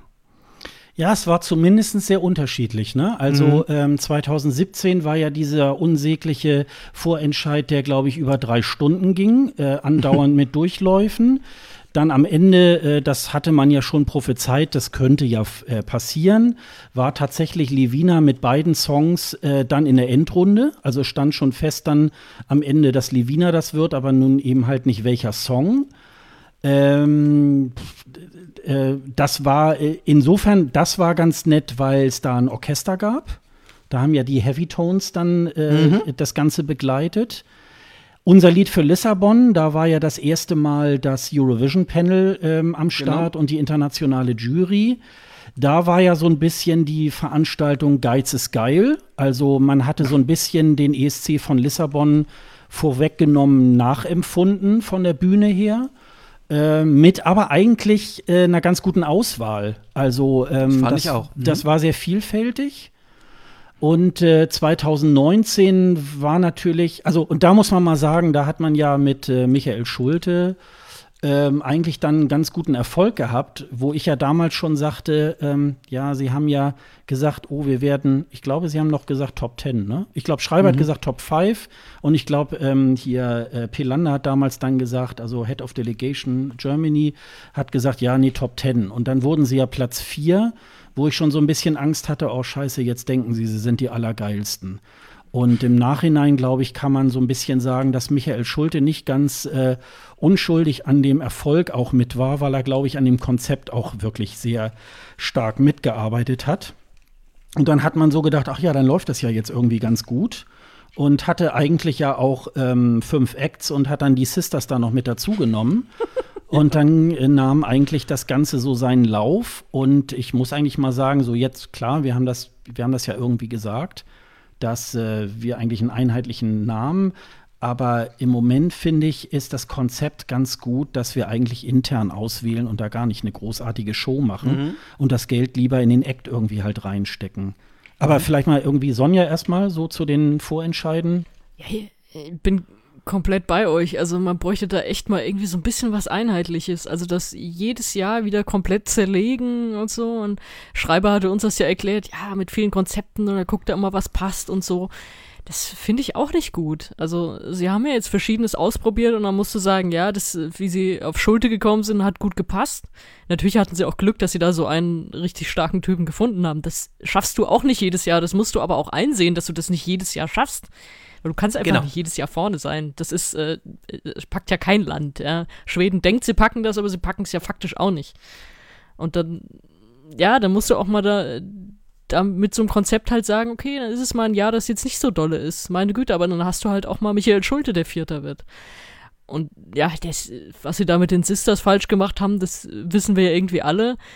Und natürlich ist dieses äh, nur auf Publikumsstimmen setzen und so, da kriegst du halt immer so Sachen, so solide, langweilige Sachen, die halt auch nicht rausstechen. Das ist dann immer so ein, ja, da hat sich halt Deutschland drauf geeinigt, so, ums, ums irgendwie blöd zu sagen. Und das ist aber auch nichts, was irgendwie raussticht oder was eine spannende Geschichte erzählt oder ist es selten. Und deswegen, eigentlich war jetzt Ben Dolic keine so schlechte Wahl, fand ich. Gut, sein, sein Auftritt da in der Elfi fand ich jetzt nicht so doll. Das, also da, wer weiß, wie das auf der großen Bühne ausgesehen hätte, aber ähm, so hat es mich nicht überzeugt. Aber der war als Typ gut, der Song war gut, der hätte da gut reingepasst, der ist ja auch einigermaßen hoch gehandelt worden. Damit haben sie jetzt erstmal nicht viel falsch gemacht, von dem, was wir so bewerten können. Aber also, dass wir jedes Jahr wieder da reingehen und überhaupt keine Ahnung haben, was macht der NDR? Jetzt ist es ja schon wieder, ich meine, darf der Ben doch mal antreten oder nicht? Jetzt sagt's doch endlich mal, ja? Also, lasst uns doch nicht im Ungewissen, lasst den armen Kerl doch nicht im Ungewissen. Der hat ja nur wirklich nichts falsch gemacht über die ganze Zeit. Das ist so, da, es, mir fehlt da dieses Klare immer noch. Und das ist gut, wir haben Schreiber gefragt, er hat versucht, uns das zu erklären. Ähm, ja, aber ich bleib dabei. Ja, es ist irgendwie, das ist ja auch so im gesamten Ablauf ja auch äh, beim NDR mal sehr schwierig, ne? Also zum einen, gerade dieses Jahr war das ja auch wieder so, wie war das? Ende Januar wollten sie ja be äh, bekannt geben. Und dann haben alle am 1. Februar gesagt, ja, und was ist denn jetzt nun so? Das, das war schon irgendwie ganz komisch.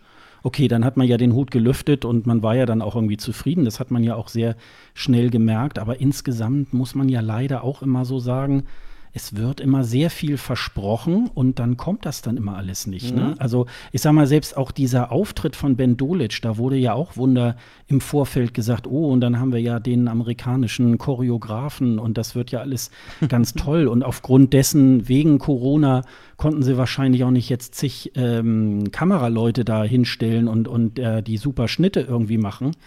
Ähm, aber dann denke ich immer so, ja, dann lass doch sowas sein. Also ähm, versprecht es doch dann nicht immer alles auch so, ne? Aber ich würde mal sagen, ich glaube so tendenziell, wir können es ja nicht beweisen, aber wie du schon sagst, der Ben Dolic kam ja jetzt gut an dieses Jahr.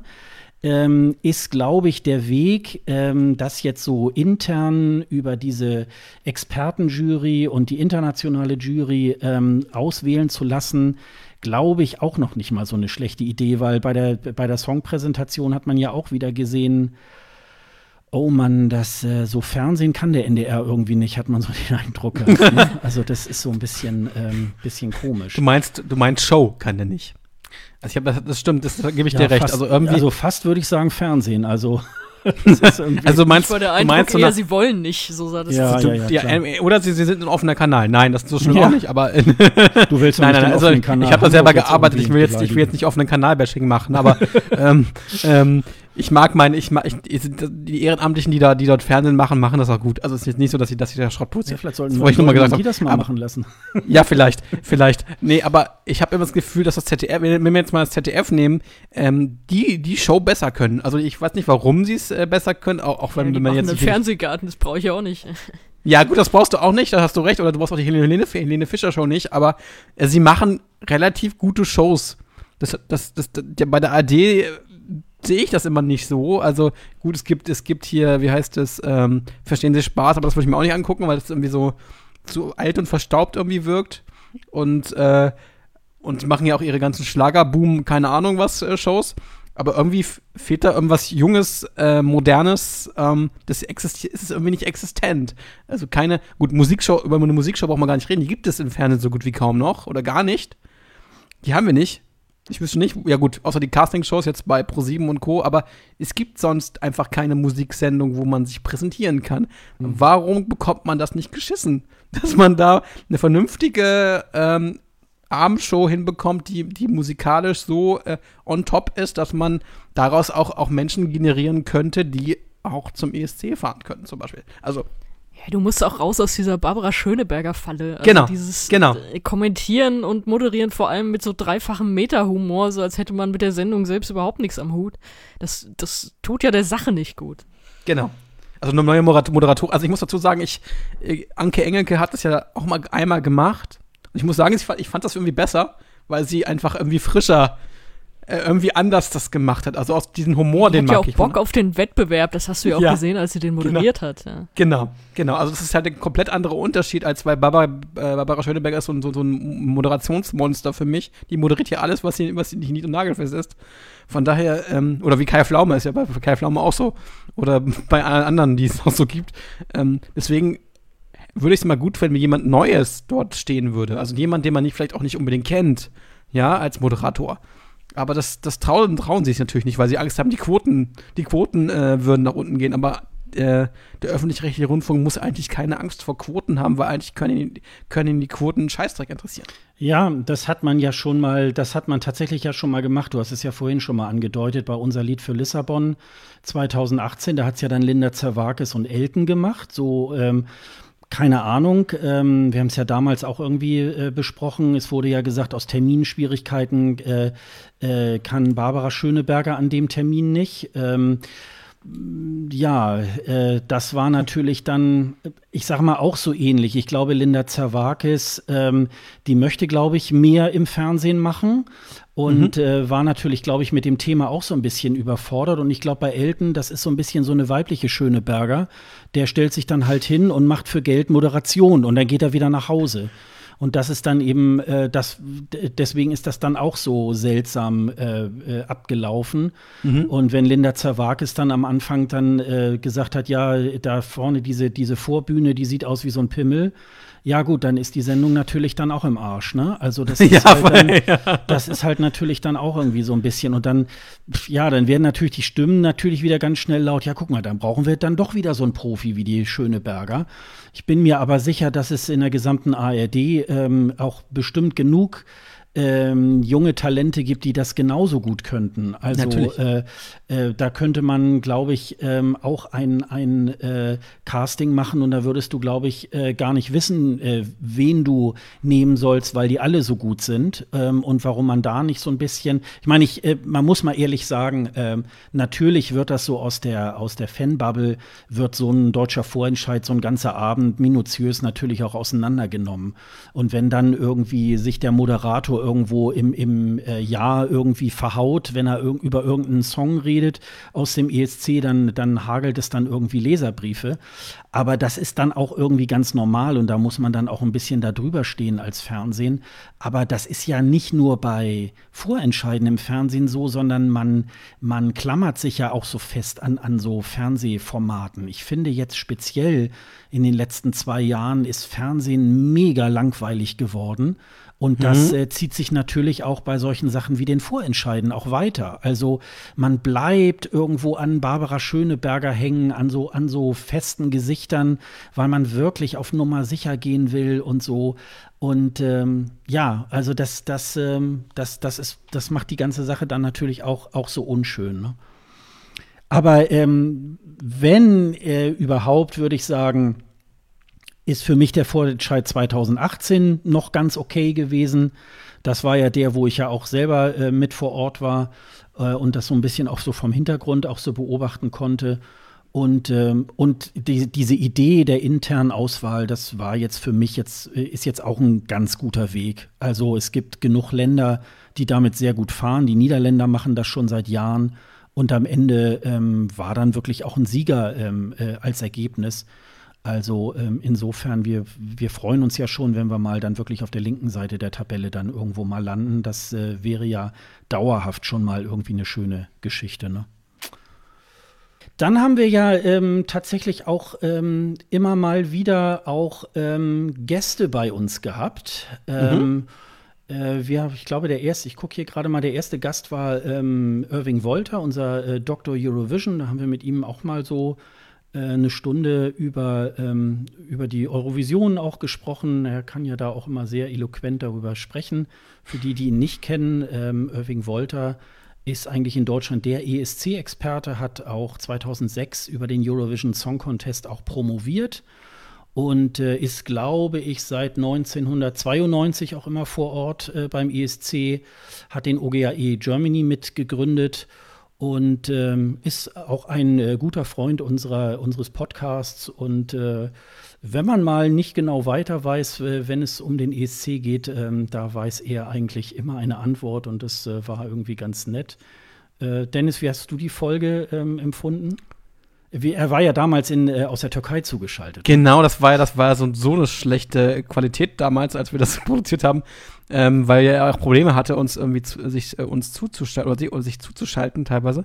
Ähm, hab mir teilweise auch nicht so gut verstanden. Das war aber mega spannend, weil er wirklich äh, von seinem Urlaub dort äh, berichtet. Ich glaube, das war eine coole Geschichte damals. Hat auch Spaß gemacht, mit ihm zu quatschen. Und danach hatte ich ja mit, äh, mit ihm auch öfter Kontakt, war dann, mal, war dann auch bei ähm, bei ihm in Hannover bei diesen, bei diesen äh, ESC-Video-Previews, die er jetzt auch versucht hat, ja auch online zu machen, die so ein bisschen nicht funktioniert haben. Ähm, aber gut, äh, aber das war damals ähm, der erste, erste Kontakt mit ihm, den ich so hatte. Ich hatte ja sonst nur über, über Facebook mit ihm Kontakt und jetzt ähm, kennt man ihn ja eigentlich ganz gut. Ähm, und deswegen ist, bin ich immer ganz froh, dass er ab und zu mal auch hier äh, zugeschaltet war. Er war, glaube ich, auch öfter mal da, ne? Er war nicht, nicht aber mit, zumindest als Interviewpartner hattest du ihn noch mal dabei, ne? Ja, genau. Also ich habe ihn äh, 2016 in Stockholm beim ESC ja äh, kennengelernt und ähm, dann fiel mir das irgendwie mal ein, Mensch, das könnten wir ja auch mal machen. Das ist ja auch immer so ein bisschen so ein Auflockern äh, der Folge. Und äh, dann äh, hatten, wir, ähm, hatten wir ihn da in der Folge 7 dann zu Gast und dann später nochmal, weil er ja im letzten Jahr im Juni diese sogenannte UNESCON äh, mhm, genau. Äh, dann veranstaltet hat, die es ja dieses Jahr auch geben sollte. Ähm, da hat die Finanzierung nur nicht so ganz geklappt und ist jetzt für 2021 jetzt wieder geplant. Äh, seine Idee ist eben dabei, ähm, ESC-Künstler wieder einzuladen, äh, aber zusammen mit, Pub mit, nicht mit Publikum, natürlich auch mit Publikum, aber mit einem äh, Orchester. Und zwar das Orchester am Treppenhaus ähm, hatte er dort, äh, die dann die Künstler begleitet haben. Und äh, diese Idee möchte er gerne natürlich auch, ähm, auch weiterspinnen. Und da hatte ich ihn dann äh, auch noch mal in einem kurzen Interview und äh, wir haben dann, ähm, äh, da habe ich ihn dann noch mal dazu gefragt, wie das dann aussieht mit den, wie man Tickets kriegen kann, was da die Idee ist. Ähm, und wie gesagt, das, äh, das sind immer ähm, eigentlich, finde ich, immer so Sternstunden. Er macht ja selber auch, er hat ja jetzt in der Corona-Zeit eine Zeit lang jeden Tag ähm, bei YouTube so eine kleine Schalte gemacht, äh, wo man mit ihm dann per Chat diskutieren konnte. Entweder war dann an dem Tag mal ein Jahrgang, wurde dann besprochen. Sonja und ich waren ja auch mal dann äh, einen Abend mal eingeladen, zusammen mit anderen Fans und wir haben dann so per Zoom äh, darüber diskutiert, äh, mhm. über äh, den, ach ja, genau, über Kindheitserinnerungen, genau, das, mhm. äh, das war das Thema. Und das war dann irgendwie ähm, da auch ganz schön. Dann hatten wir Lisa Paulsen und Sophia Steinhuber, die hatten wir ja sogar, ich glaube, sogar zweimal auch irgendwie zu Gast, meine ich. Das haben wir jetzt hier gar nicht auf der Seite. Ja, mit denen haben wir ja hauptsächlich dann über die äh, Semifinals ja dann gequatscht in der Folge 8. Die beiden haben halt zeitweise auch einen Podcast gemacht. Das war dann aber mehr so in dieser Hochsaison. Die haben die, ähm, ich habe die beiden. Die Eskalation. Genau. Und ich habe die beiden ja auch noch in äh, Lissabon auch getroffen. Ähm, und äh, dann haben wir da uns auch noch mal austauschen können. Es waren, äh, sie, sie, waren auch sehr äh, eloquente Gäste, ne? Ja, sie waren, glaube ich, aus dem Musikmanagement-Bereich, ne? Also die eine zumindest, die hat irgendwie bei einer größeren Plattenfirma auch gearbeitet. Ähm, von daher war das auch nochmal eine andere Schiene, mit ihr da zu, zu sprechen, weil sie halt auch äh, Insiderwissen, sagen wir es mal, hatte, teilweise, weil ähm, die ESC-Teilnehmer te äh, auch teilweise dann unter Vertrag standen bei ihr, ähm, bei ihrer Plattenfirma. Ähm, deswegen war das immer nochmal ganz spannend, äh, mit ihr darüber zu reden, wie, wie dann die Auswahl zustande äh, gekommen ist und wie, wie die Promotion lief und so. Ähm, deswegen war es nochmal eine andere Ebene, die wir da mit den Zweien hatten, ne? Ja, das war, das war wirklich. Lisa hat noch ein bisschen was über das Melodiefestival erzählt, weil sie da ja auch äh, Wurzeln nach Schweden irgendwie auch hat und so. Das mhm. war dann auch noch, äh, das war dann auch noch ganz interessant. Ja, wir haben das immer mal so. Ich bin jetzt hier gerade mal so am Scrollen. Nee, dann, haben, dann war das, glaube ich, die nächste Folge war dann unsere Folge Humus, Strand und russische Supermärkte. Da haben wir die Becky eingeladen, weil ähm, es stand ja dann äh, 2000 und äh, ähm, ja, Ende 2000 oder Mitte 2018 dann an, ach ja, das wird ja dann wohl irgendwie in äh, äh, Jerusalem oder in Tel Aviv irgendwie halt stattfinden. Und ähm, ja, und dann ist natürlich auch so die Überlegung, ja, kann man da eigentlich hinfliegen? Also der, der gemeine Tagesschau-Zuschauer äh, sagt dann irgendwie, ähm, ja, ist da nicht irgendwie dauerhaft Krieg oder wie auch immer. Und ähm, ja, da haben wir einfach so gedacht, Mensch, und äh, von Becky wusste ich, dass sie da sogar mal äh, eine Zeit lang da auch gelebt hat und so. Die hätten wir dann einfach mal eingeladen, dass sie uns ein bisschen was über ähm, Israel, über Tel Aviv irgendwie auch erzählt und auch über andere Städte in Israel. Ähm, das war ähm, auch eine sehr ähm, interessante Folge. Hm, genau, also, also, weil sie ja bei diesem Jugenddienst arbeitet, ne, bei diesem äh, Austauschdienst. Ähm, von daher war das schon spannend, ähm, wo sie dann selbst auch schon überall war, wo, wo ich noch nie auf die Idee gekommen wäre, dahin zu fliegen oder so. Von daher war das äh, nochmal ein anderer Blick auf die Kultur, ne? Die man sonst vielleicht so nicht gehabt hätte. Ja, sie hat ganz gute Tipps auch gegeben, was auch so, ähm, so die Einreise nach Israel mhm. betrifft. Äh, man wird ja schon, äh, wenn man in Deutschland losfliegt nach Israel, wird man ja schon, äh, also ich sag mal, vornehm interviewt. Und äh, sozusagen, da hat sie dann auch noch mal ähm, deutlich gemacht, ja, die stellen halt auch komische Fragen und einfach darauf antworten und sich nicht herausfordern lassen und so weiter. Und ähm, das ist äh, der Vorteil ist natürlich dann, dass möglichst wenig Terroristen ins Land kommen und das schaffen sie, glaube ich, auf diese Art. Und äh, insofern, und sie hat auch super viel auch erzählt, was man da alles essen muss und so und äh, was man sehen, sich angucken muss und so weiter. Das waren wirklich sehr, es ist auch im Nachhinein äh, auch eine, äh, zum Nachhören eine sehr gute Folge für all die, die sich ein bisschen über ähm, Israel unterhalten wollen. Und ich mache inzwischen einen Fußball-Podcast mit ihr. Ach ja, ja, genau, richtig. Richtig, genau. Ja, sie hat mich irgendwann äh, angeschrieben, ob ich äh, Bock hätte auf so einen äh, Frauenreden über Fußball-Podcast und äh, hatte ich Bock und also sie war eine der Gründerinnen dieses Kollektivs, in dem ich da jetzt bin und äh, mit monatlichen Folgen. Wir hatten ja auch schon kurz hier drüber gesprochen mal, äh, wir da neulich beim Goldenen Blogger waren. Und ja, das, das ist dann meine Verbindung zu Becky, die ich, glaube ich, das erste Mal in einem Podcast gehört habe bei euch, als sie da zu Gast war. Ja. okay. Der nennt sich äh, Früff, ne? Frauen reden über genau, Fußball. Genau, Frauen reden über Fußball. Ja. Ja, genau. Ihre Podcasts heißen unter anderem auch die Kulturpessistinnen, Reichlich Randale, Akte Aurora und natürlich auch äh, Früff. Boah. Ganz ja, viele. und dann hat äh, Dennis äh, den Julian von Vivi Blogs dann ähm, kontaktiert genau. und den hatten wir dann in der Folge Big in Japan, in der Folge 26. Genau, das war aber auch eher so zufällig, weil er einer der wenigen Deutschen ist, die bei den Vivi-Blogs auch mitarbeiten. Ne? Also es gibt, ich glaube, zwei, äh, zwei, Deutsche, ein Österreicher, der aber jetzt auf Malta lebt. Gut, egal. Ähm, und der Rest ist halt alles so sehr gemischt aus verschiedenen Nationen. Das war, glaube ich, mal ganz spannend, äh, mit ihm zu quatschen, wie es da so in, nicht intern, aber wie das eigentlich so abläuft bei so einem bei so einer Fanseite, die dort, äh, die dort existieren und einer, zu einer der größten Fanseiten überhaupt gehört. Also das äh, war endlich mal ganz cool, auch so internes mal so zu erleben, was da so passiert, wie, wie, sie das, wie das stattfindet und so weiter. Also da ist schon eine riesige Maschinerie dahinter, die die Vivi-Blogs haben.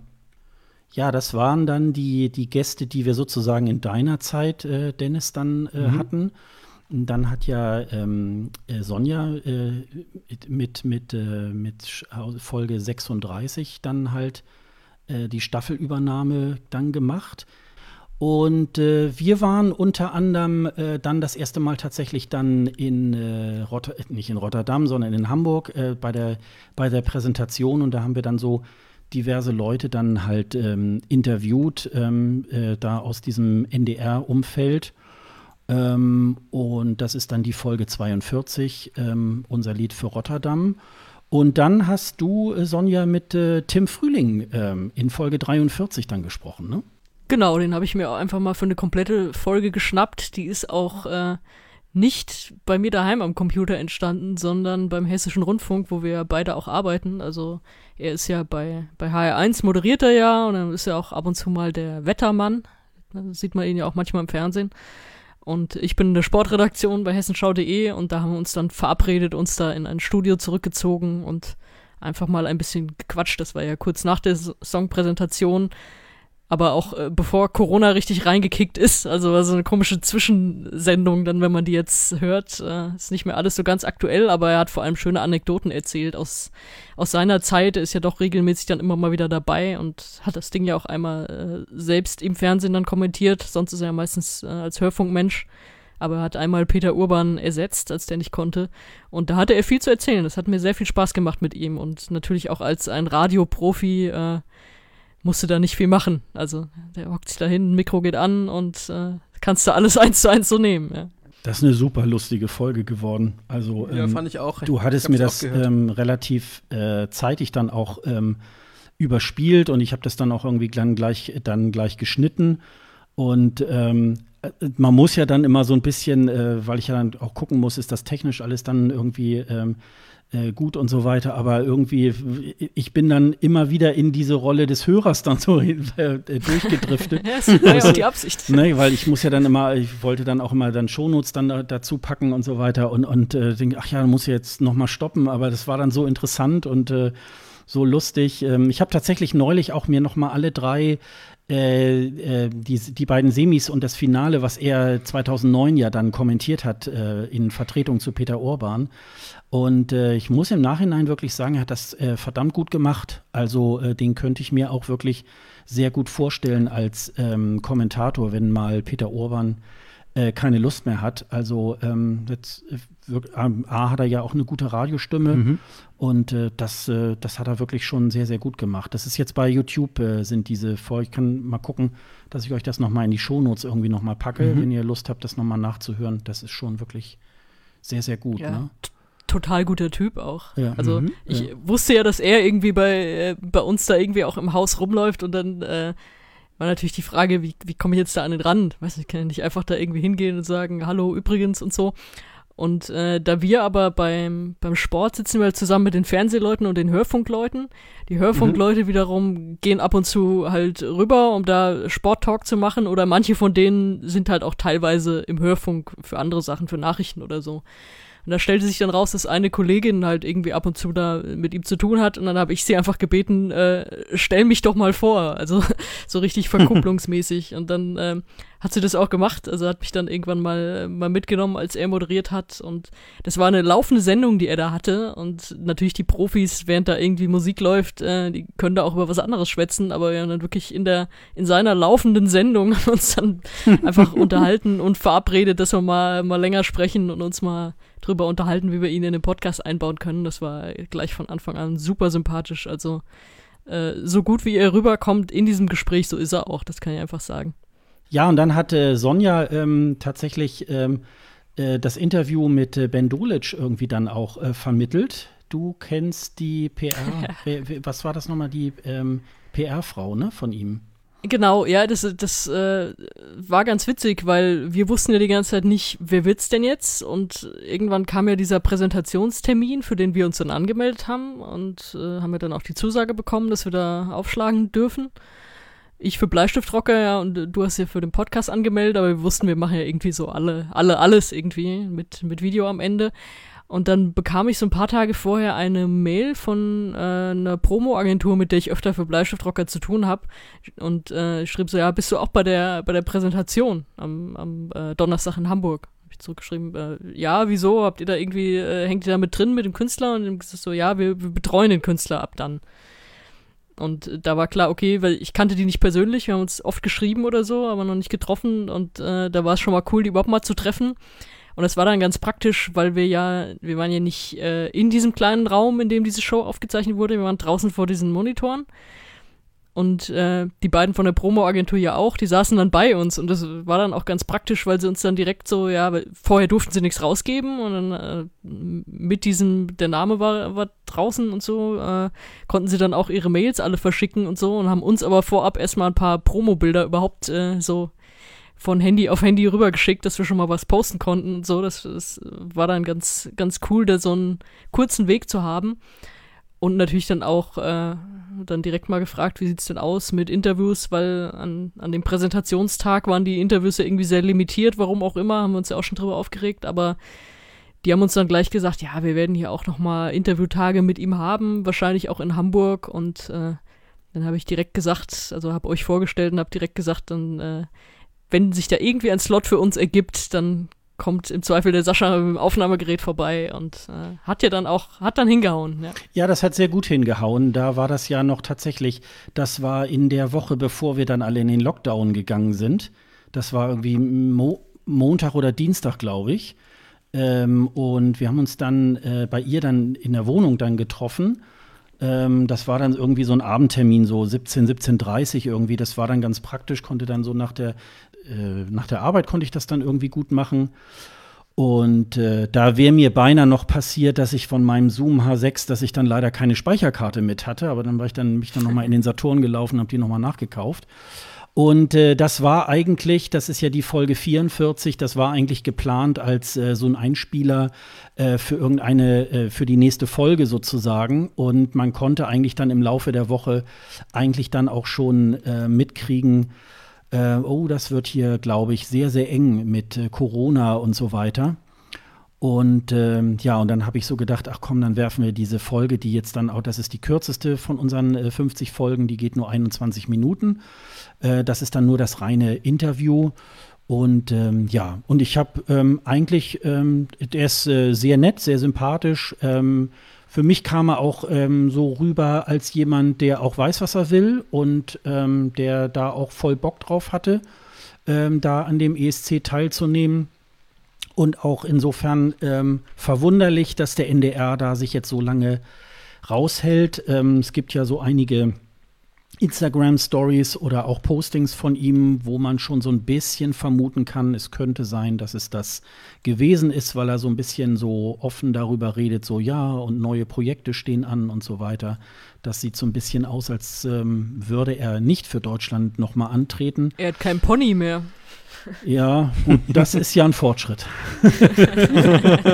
ja, aber es ist auch eine Veränderung. Ja, ja, das ist. Ja, wir werden sehen. Also ich äh, würde das sehr begrüßen, wenn er, ähm, wenn er noch mal antreten dürfte 2021. Ein paar Länder lassen ja ihre ihre Künstler da noch mal noch mal ran.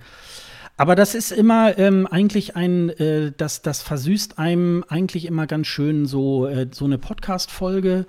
Also ähm, ich finde es, glaube ich, immer ganz gut, wenn äh, Sonja und ich da sozusagen als Hauptprotagonisten dann auch tatsächlich so im Schwerpunkt auch ähm, dann diesen Podcast auch machen, aber immer mal so ab und zu mal neue, auch mal Gäste dazu nehmen.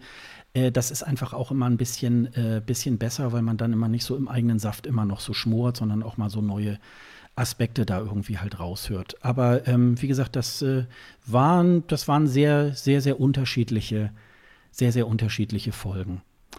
Ich würde mal tatsächlich mal irgendwas noch mal was da so dazwischen schalten, nämlich so auch mal die Technik, äh, mit der wir uns hier bedienen. Ähm, das ist viel, also ja, in der Ansage ist ja schon mal so ein bisschen durchgekommen. Irgendwie, ähm, ich sitze in Pinneberg, äh, Sonja in Wiesbaden und äh, Dennis in Rostock. So, hm, wie geht das? Ähm, wir sind mit einer, ähm, ja, mit einer Software verbunden, die nennt sich äh, Studio Link. Aber Dennis und ich haben ja sozusagen die Folge 1 und 2 noch per Skype gemacht. Das Oh ging Gott, das war auch, schlimm. Das, ja, Dennis sagt, es ist ganz schlimm, aber ähm, äh, das ging auch. Ähm, und ab Folge 3 haben wir dann tatsächlich mit Studio Link äh, angefangen. Da hat uns äh, der liebe Kollege ähm, äh, Christoph vom ESC-Schnack äh, da so einen kleinen Tipp gegeben. Ähm, Dennis hat damals irgendwie gesagt, ja, da brauchen wir doch aber irgendwie so, ein, so eine Box oder so. Und Genau. ähm, da haben wir dann aber so, ähm, da haben wir uns dann so ein bisschen, äh, so ein bisschen reingenördet in dieses Thema. Und äh, wir nehmen ja hier mit Reaper auf, das ist so eine DAW, Mhm. eigentlich für Musiker. Und es gibt so eine, ja, so ein Skin, Ultraschall 4 gibt es mittlerweile, die Version 4. Und das ist so ein bisschen äh, so hinprogrammiert, äh, dass man sozusagen die Funktionen hat, die man als Podcaster irgendwie halt braucht. Äh, Dennis hat ja immer so ein bisschen noch so ein, so ein stärkeres Ohr so für Tonqualität und so weiter. ähm, hast du da sehr drunter gelitten, dass wir die ersten zwei Folgen mit Skype aufgenommen haben? Oh ja, schon. Also wenn, ich meine, wenn du, ich bin ja eigentlich ursprünglich Techniker gewesen beim Radio, also ich habe meine Mediengestalter Bild- und Tonausbildung gemacht und das klang alles für mich so, ach nee. Also Skype war ja so schon schlimm, also wir hatten ja auch teilweise Probleme mit, mit dem Aufnahmen und so, mussten es ja mehrmals testen, das weiß ich noch. Also es war äh, unter aller Kanone mit Skype zu produzieren. Von daher war ich war mal ganz froh, dass wir doch noch eine Lösung gefunden haben, weil ich echt dachte, man brauchte, man brauchte diese Box, aber das war ja nicht so. Ähm, Gott sei Dank, deswegen bin ich jetzt auch ganz froh, dass wir so produzieren können, wie wir, wie wir es produzieren können, weil sonst hätte ich irgendwie nach äh, Hamburg fahren müssen und, äh, und Sonja nach, äh, auch nach Hamburg. Das wäre nicht ganz so einfach, glaube ich, in der Corona-Zeit jetzt einfach mal zu sagen, wir, wir, wir treffen uns irgendwo mitten in Deutschland. Von daher ist es ganz gut, diese Möglichkeit überhaupt zu haben. Ja, das ist, ähm, also das ist wirklich, äh, das rettet ja im Moment auch vielen Podcastern sowieso ähm, auch den Arsch, weil man irgendwie, also im Grunde haben wir schon immer Corona-konform irgendwie aufgenommen. Aber jetzt ist das halt dann, äh, du hast ja sowieso noch mal äh, immer mal gewechselt. Ich habe hier gerade gesehen, von Folge 1 bis 9 äh, hast du ja noch in Merseburg gesessen. Genau. Das war in Sachsen-Anhalt. genau. Und dann bist du noch mal nach Hildesheim gezogen. Das war dann ab Folge 10 und in Rostock war das dann ab Folge 22. Also das ist dann ja Genau. auch, auch schon eine ganz schöne Reise, ne? Mhm. Das war, das war ja erst Studium und dann war es äh, die erste Arbeit und dann die zweite Arbeit, ne? Genau, die zweite Arbeit, zweite Arbeit und jetzt erstmal, glaube ich, auch die letzte Arbeit, die ich habe, hoffe Mhm. ich. Äh, von daher ähm, habe ich jetzt nicht vor, hier aus dem, von, von der Ostsee wegzugehen so schnell. Ja, und in der äh, ersten Folge, die ich mit Sonja aufgenommen habe, da habe ich ja dann irgendwie schon mal gleich äh, einen Fehler gemacht und ja, wir schalten nach Mainz. ja, das war super. Da wollte ich gleich wieder ausmachen. Dachte ich, wen habe ich mir denn da eingefangen? Ey? Das ist Ähm, gut. ich bin ein bisschen äh, drüber gestolpert. Ich hatte irgendwie mal eine Mail von dir bekommen, da stand, glaube ich, Mainz, ne? Das äh, ist irgendwie Ja gut, eine das ist, der, ne? das, ist, das ist der Klassiker hier bei uns. Also ähm, ich wohne in Mainz-Kastell. Also so heißt einfach der, der Stadtteil. Und da gibt es noch zwei andere. Es gibt noch Mainz-Kostheim und Mainz-Amöneburg. Das ist äh, AKK, wie man hier sagt. Und die sind aber tatsächlich auf der hessischen Seite, gehören zu Wiesbaden. Also ich bin beim Finanzamt Wiesbaden, zahle die Steuern, ich habe Kennzeichen WI und alles. Also es hat jetzt nichts damit zu tun, aber es heißt halt Mainz. Und äh, das verwirrt Leute nachhaltig, aber es gehört einfach nicht zu Mainz. Und ich habe eine Zeit lang beim Wiesbadener Kurier gearbeitet, so in meiner, meiner Studienzeit. Das ist hier die Lokalzeitung. Und äh, da durfte das Mainz auch nicht vorne dran. Da hieß das dann immer nur Kastell. Von daher, ähm, ja, du bist auch nicht der Erste, der den Fehler gemacht hat, natürlich.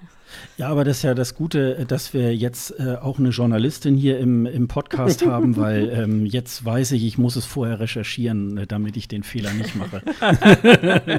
Nicht überall, wo Mainz draufsteht, ist Du Mainz meinst- drin. ja, genau. Du meinst genau. dann sonst, Trump kommt und sagt Fake News, ne? Ja, es genau. ist Das, genau. genau. Das, äh, das ist ja Der meine ist gro- natürlich die Inst der ist, der ist ja für alles zuständig, wunderbar.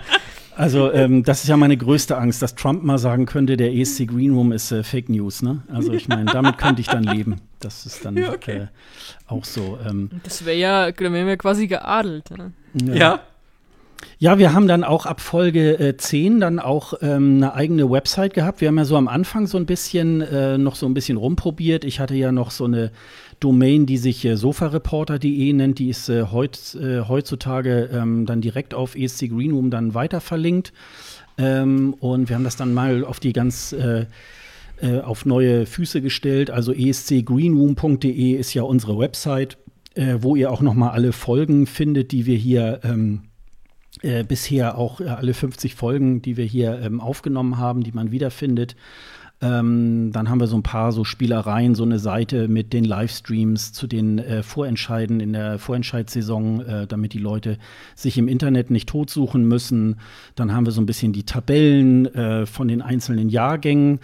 Aber wir haben auch tatsächlich so eine Seite ähm, Radio, wo wir dann tatsächlich, das ist ja so ein bisschen der Ursprung aus mhm. diesem äh, Podcast, ähm, Dennis hat ja, ich glaube, seit 2010 ja bei Radio Tonkuhle so eine, so eine Mammutsendung ja gemacht äh, mit mhm. allen äh, Songs des jeweiligen ESC-Jahrganges.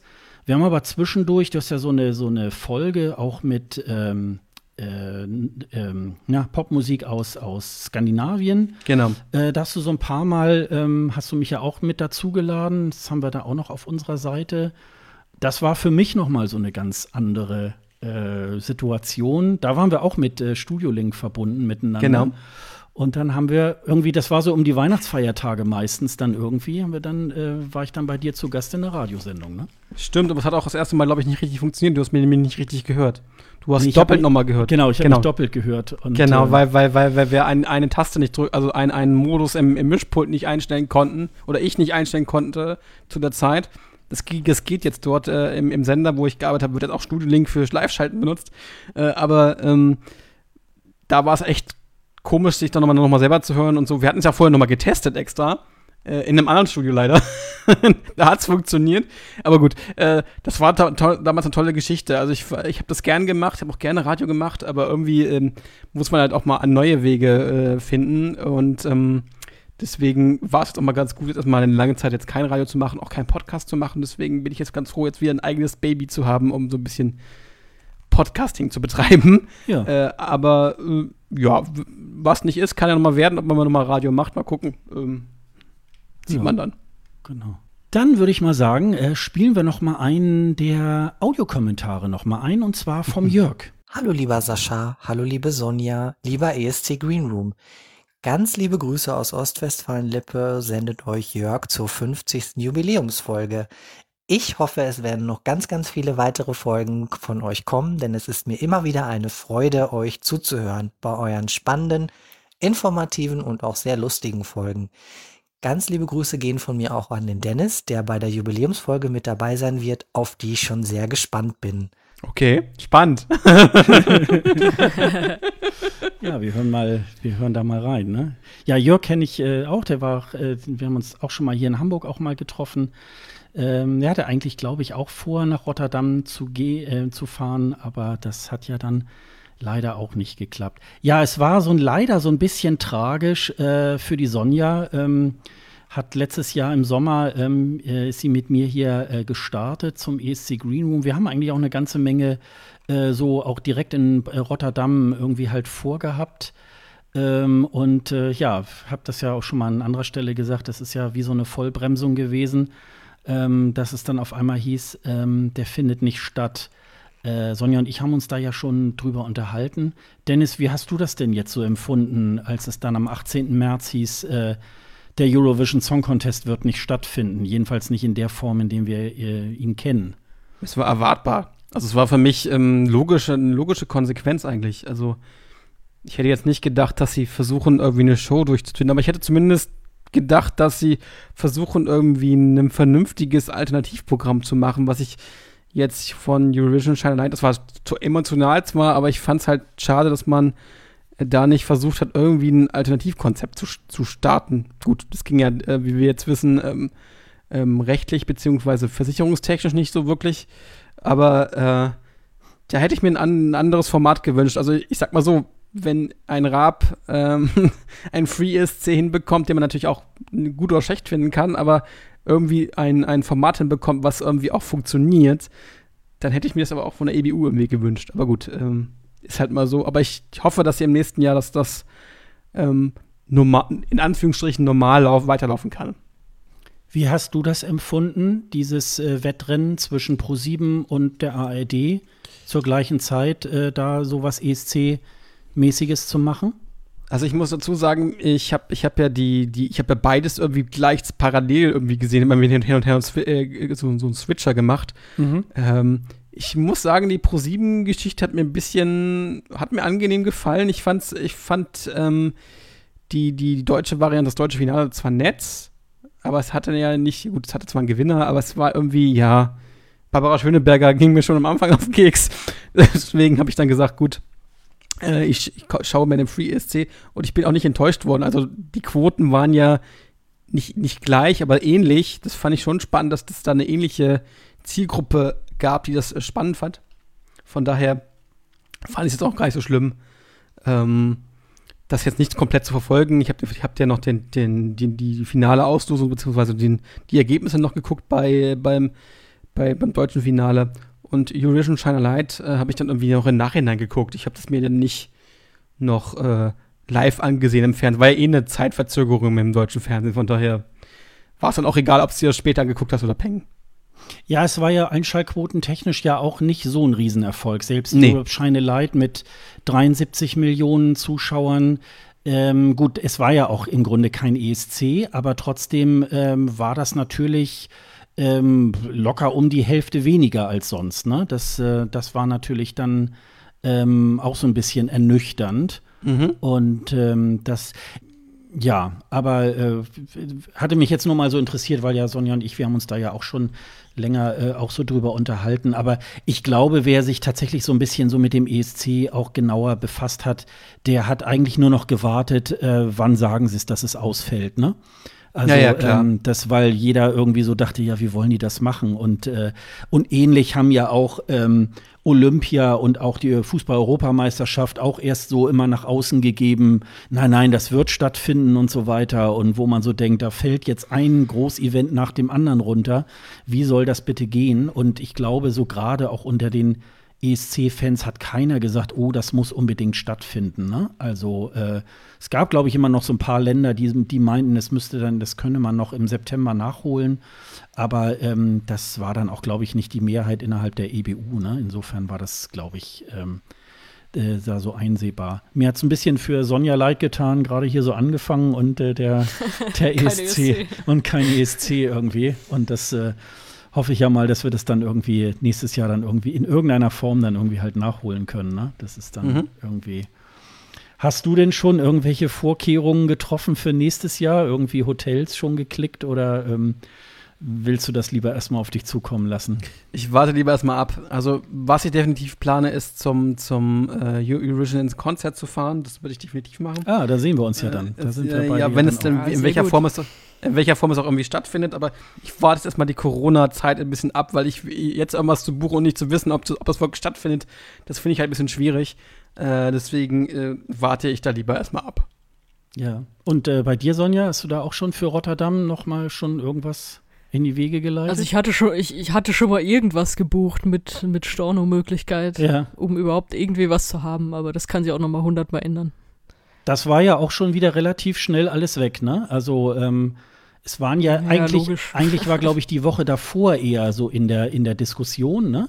Das hatte mich jetzt ein bisschen gewundert, weil man eben auch sagte, ja, in dem Wochenende ist das äh, DFB-Pokalspiel oder DFB-Finale.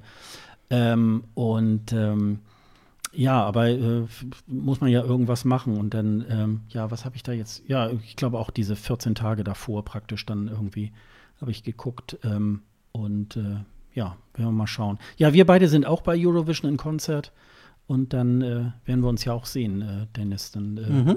das äh, das lohnt, also die, die, ähm, die Karten behalten ja ihre Gültigkeit. Auch jetzt äh, ist ja noch offiziell, dass die Karten auch für Rotterdam ihre Gültigkeit behalten. Wie das, in welcher Form das passiert, das ist wohl, das ist ja noch nicht raus. Aber bei Eurovision Concert ist das auch so. Die tun jetzt sozusagen so, als würden sie äh, den 2020er ähm, in 2021 dann verschieben. Das sind natürlich dann irgendwie auch ähm, andere. Vielleicht laden sie aus 2020 dann auch noch Leute ein. Ähm, äh, ich weiß jetzt nicht, ob diese äh, Gästeliste sozusagen so noch steht, wie sie jetzt mal geplant war. Und das wäre ja auch lustig, stell dir das mal vor. Das ist einfach ein neuer Contest und die nehmen einfach komplett den alten Jahrgang. Ja. so. Das, ja, das ist ja mein Humor eigentlich. Wie, ja, wie, wie eigentlich die, EB, äh, die, die Reference Group eigentlich hätte entscheiden sollen, ne? so. und dann stehen alle da so, Moment mal, was, was ist hier los? Ja, genau, genau. Ach, das finde ich schön, das werden wir dem mal vorschlagen.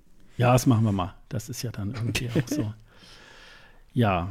Ach so, und äh, das fiel mir heute noch ein, äh, so in der Vorbereitung hier. Ähm, äh, wir sind ja end endlich ist ja mal der äh, Jan Olasan Fanclub mal vollzählig beisammen. Ja. Ne?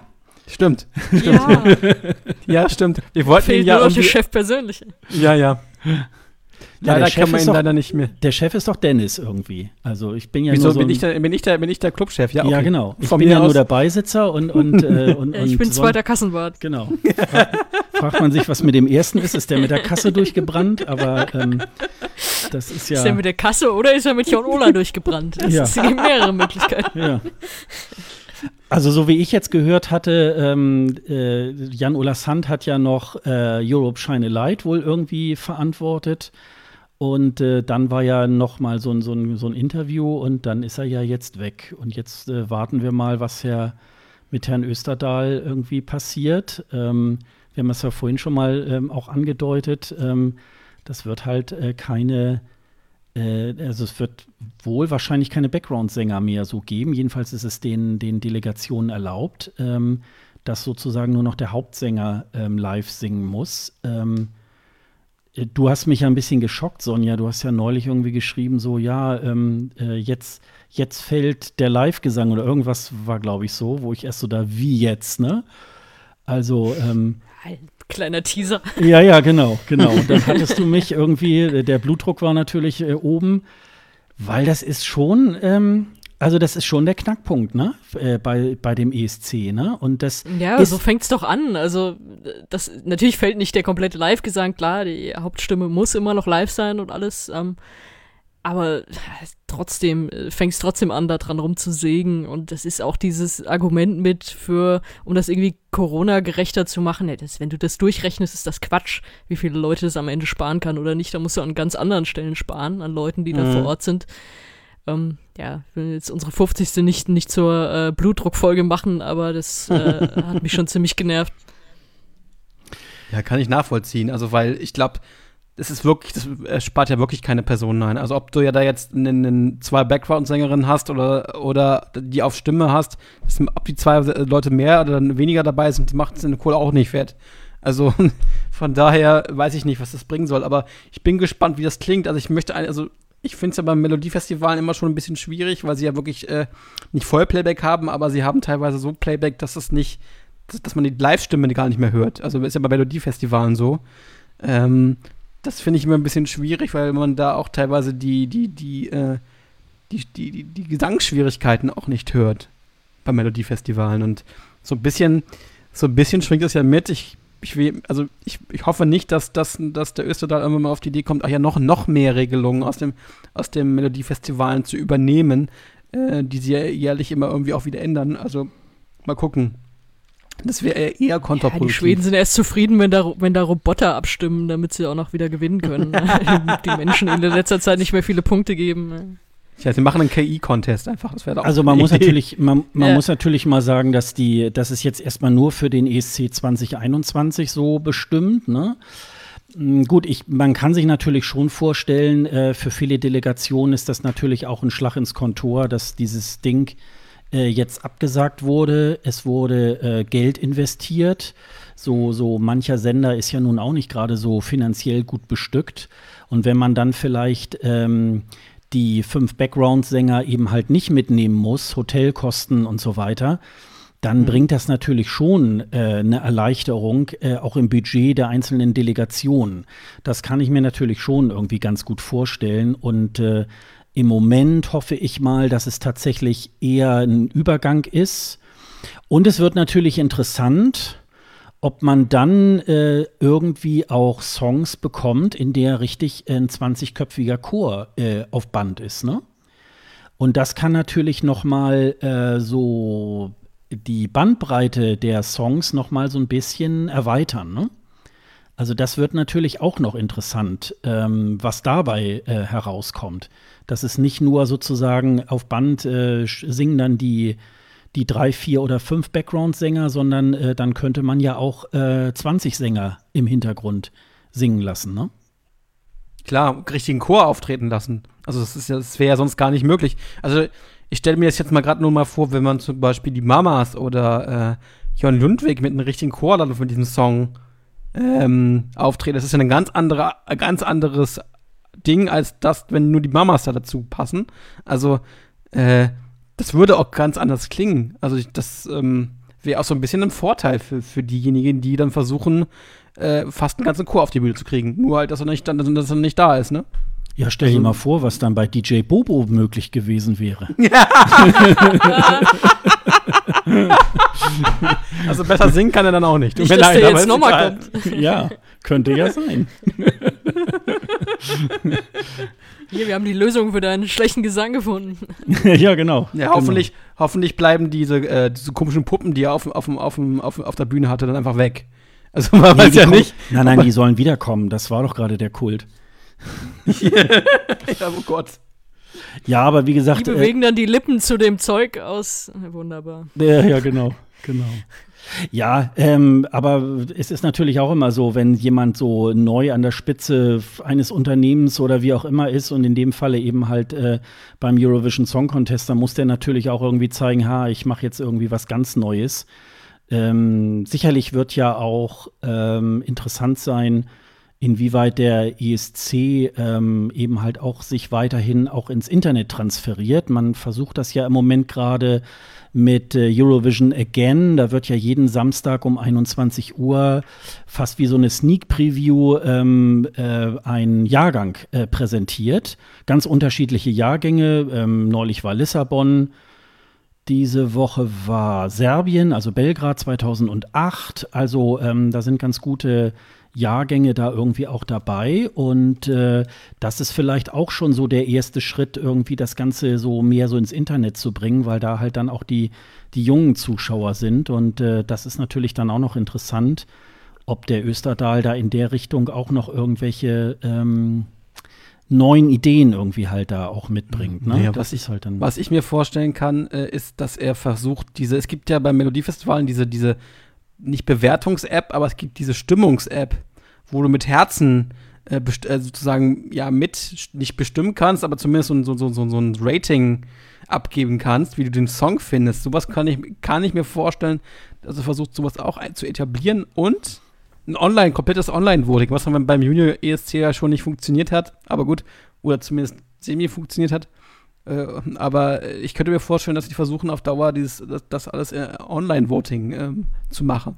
Da bin ich mal gespannt. Aber da, das, ich, ich finde es aber problematisch, wenn man das nicht so wirklich sicher genug hinbekommt. Mhm. Ja, werden wir Mal sehen, ne? was, da, was, Mhm. da, was da noch so kommt. Ne? Ja, dann, bleib, dann machen wir doch mal weiter mit, äh, mit unseren Kommentaren. Das ist ein ganz interessanter Kommentar, den wir hier bekommen haben, nämlich von den Kollegen aus Österreich. Es gibt äh, einen ESC-Podcast, der nennt sich Merci Cherie mit äh, Marco und Alkis und die haben uns auch einen Gruß geschickt.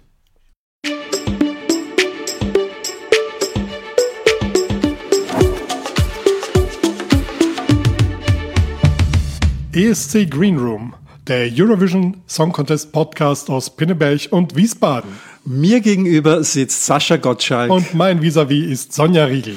das Thema heute ist, wir werden 50. Also ähm, nicht Sonja und Sascha werden 50, die sind jünger, sondern es ist die 50. Sendung vom ESC Green Room. Herzlichen Glückwunsch aus Wien von Alkis und Marco. Ja, weil natürlich sitzt mir gegenüber Alkis Vlasakakis. Und mein Vis-à-vis ist natürlich Marco Schröder. Und ähm, wir gratulieren euch herzlich zur 50. Episode. Ähm, bleibt so, wie ihr seid. Und das Schöne, und das ist so Eurovision Spirit, ist, wir sind eine kleine Post- Post- und wir mögen uns alle. Und sagen deswegen Merci, Cherie. Ach, die sind so süß, ey. Ja, ja. Äh, vor allen Dingen äh, finde ich ja sehr nett, äh, dass sie dass sie ja sagen, nee, die, gehen, die sind ja nicht 50, äh, die, dafür sind sie jünger. Ich habe das ja in zwei Jahren vor mir. Also insofern finde ich es ganz nett, dann auch noch so ähm, eher so in eure Altersgruppe irgendwie halt äh, einsortiert worden zu sein, finde ich ja ganz, ganz nett. Nein, Wir aber, ziehen dich runter auf unser Niveau. Ja, genau, ja. genau. ähm, die beiden machen einen ganz tollen Podcast. Die haben äh, mehr so den Schwerpunkt auf Interviews und haben da schon ganz tolle ähm, Interview-Podcasts auch äh, gemacht. Äh, Marco und Alkis habe ich in äh, Tel Aviv kennengelernt. Und äh, dann war Marco auch noch mal bei der UNESCO. Da hat er ja im letzten Sommer gab es ja eine, da eine ganze Reihe an Interviews, die er da mit den äh, Künstlern, die dort bei der UNESCO aufgetreten sind, gemacht. Und äh, das lohnt sich immer wieder einzuschalten. Und äh, ja, das stimmt auch. Ähm, also die ESC Podcast Community ist klein, aber ähm, das ist schon wirklich äh, wie so eine kleine, kleine Familie, so ein Eurovision Village dann sozusagen. Ähm, ja. Äh, Eurovision Audio Village. Ja, genau. genau. Dennis, hörst du denn, äh, hörst du diesen Podcast auch? Ab und zu, also jetzt nicht jede Folge, weil ähm, es ist schon ein anderer Schmäh, muss man ja sagen, wenn die zwei äh, sprechen. Das muss man, muss man auch mögen. Aber äh, an sich sind die sehr sympathisch, die zwei. Also die machen das super. Ich, äh, ab und zu hole ich mir auch so die, die Folgen dann an, wenn sie es irgendwie Head of Delegation zu Gast ja. haben und über bestimmte Sachen reden und so. Das habe ich schon gemacht. Aber jetzt jede Folge äh, verfolge ich jetzt nicht. Das wäre mir noch ein bisschen ja. zu viel. Ja, ja, und Sonja, du ja auch, ne? Du hast den ja, glaube ich, auch ähm, regelmäßig. Ich ne? höre die komplett regelmäßig, ja. natürlich, klar.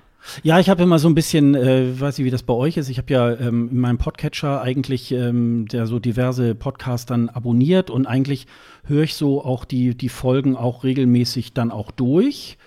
Also ich deabonniere dann eher, wenn ich so sage, oh, das gefällt mir insgesamt nicht und äh, mache es eigentlich immer so ganz statisch immer so in der Reihenfolge, wie sie reingekommen sind. Aber es gibt dann immer so drei, vier, fünf Podcasts, die ich dann immer gleich höre. Und da gehört mit Sicherheit Merci Cherie dann irgendwie tatsächlich auch dazu. Weil, ähm, ja, weil es einfach nochmal so eine, so eine ganz andere, ganz andere Richtung sind. Die beiden sind, glaube ich, seit 2010 regelmäßig äh, vor Ort beim ESC. Und ähm, das, äh, ja, wie gesagt, äh, ich hoffe, dass wir die beiden dann auch äh, bald mal wiedersehen werden, dass wir da vielleicht auch, auch irgendwie noch mal so eine Crossover-Folge hinkriegen. Vielleicht kriegen wir das ja sogar irgendwie vorher schon mal hin. Das äh, wäre ja schon mal ganz, ganz, ganz nett. Also vielen Dank äh, für eure Rückmeldung. Ja, wollen wir gleich mal weitermachen mit dem, mit dem äh, nächsten äh, Kommentar. Der kommt nämlich von Patrick. Hallo Sascha, hallo Sonja und hallo Dennis. Herzlichen Glückwunsch zur jetzt schon 50. Folge ESC Green Room. Ihr wart mein erster Podcast, den ich mir jemals angehört habe und ich hoffe, und ich bin mir relativ sicher, dass ich ihn auch noch sehr lange weiterhören werde. Vielen Dank für die zahlreichen, tollen, coolen Infos, die man oder die ich durch euren Podcast immer wieder bekomme. Manchmal bin ich ja auch ein kleiner Teil davon. In den letzten 50 Folgen habt ihr euch echt klasse entwickelt. Gerade die Interviews zum Beispiel mit Tim Frühling oder auch mit Ben Dolic haben mir super gefallen. Aber auch die einfachen klassischen Folgen mit euren Meinungen oder eurem We-Decide fand ich richtig klasse. Vielleicht schafft ihr es ja auch in der Zukunft, eure Hörer noch ein bisschen mehr einzubinden. Da finde ich die Sache mit, den, mit der Telefonnummer schon richtig gut. Ähm, ja, vielleicht gibt es da ja noch ein bisschen mehr. Macht auf jeden Fall so weiter. Ich werde euch weiterhin gerne und immer zuverlässig hören und freue mich auf die nächsten Folgen. Beste Grüße von Patrick. Ja, vielen Dank. Ähm, ja, äh, danke, danke.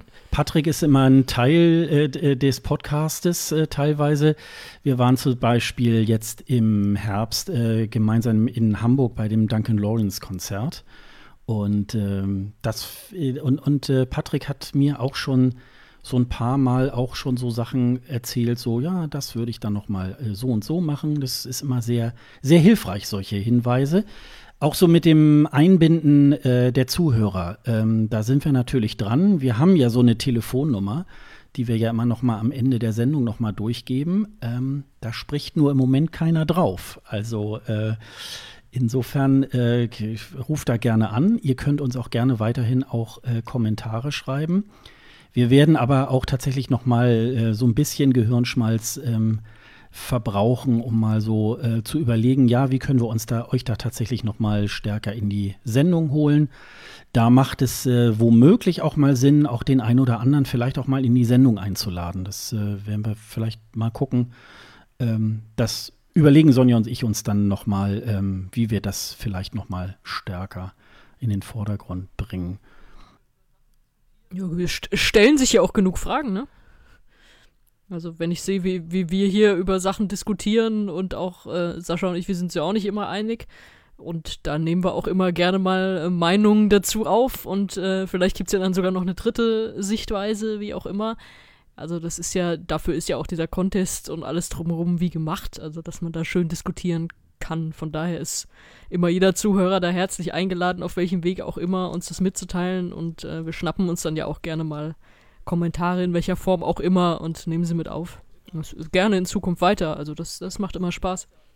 Ja, da haben wir ja auch so teilweise ähm, auch ähm, äh, Hörer, die auch sehr regelmäßig uns dann auch Kommentare hinterlassen. Ähm, auf der Website ist natürlich immer so ein bisschen schwierig. Ähm, die Leute hören ja, hören ja viel äh, den, den äh, Podcast so auf dem Smartphone oder so, äh, irgendwie auf dem Weg zur Arbeit oder zurück und dann am Ende sozusagen dann nochmal den Weg auf die Website zu finden, um da noch einen Kommentar nochmal äh, zu hinterlassen, das ist ja mitunter dann immer so ein, so ein langer Weg irgendwie. Aber ähm, mhm. trotzdem kommt da ja auch tatsächlich eine ganze Menge auch ähm, immer wieder zurück und das ist natürlich auch tatsächlich immer ähm, dann äh, eine ganz eine ganz schöne Sache. Das, äh, das finde ich irgendwie halt auch. Also wir bleiben da mal dran.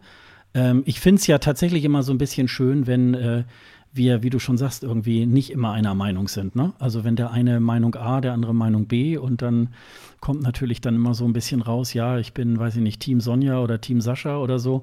Und ähm, das, äh, da ist natürlich dann auch immer ganz nett, äh, äh, da die Rückmeldung dann auch irgendwie halt zu lesen. Das ist schon irgendwie das ist schon irgendwie Aber ganz. Spalten nett. lassen wir uns nicht. Versuchen Nein, gar nicht unbedingt nicht. Nein, nein. Das, äh, das schafft keiner. ja, ähm, bleiben wir doch gleich mal bei den, bei den Reaktionen. Äh, wir haben noch ähm, einen Kommentar und zwar von Robin. Ja, lieber ESC Greenroom, herzlichen Glückwunsch zu 50 Ausgaben eurer Podcast-Sendung. Das ist wirklich ein amtliches Ergebnis. 50 Ausgaben für den freiwilligen Podcast mit ein bis zwei Stunden Brocken jeweils, die ihr da raushaut.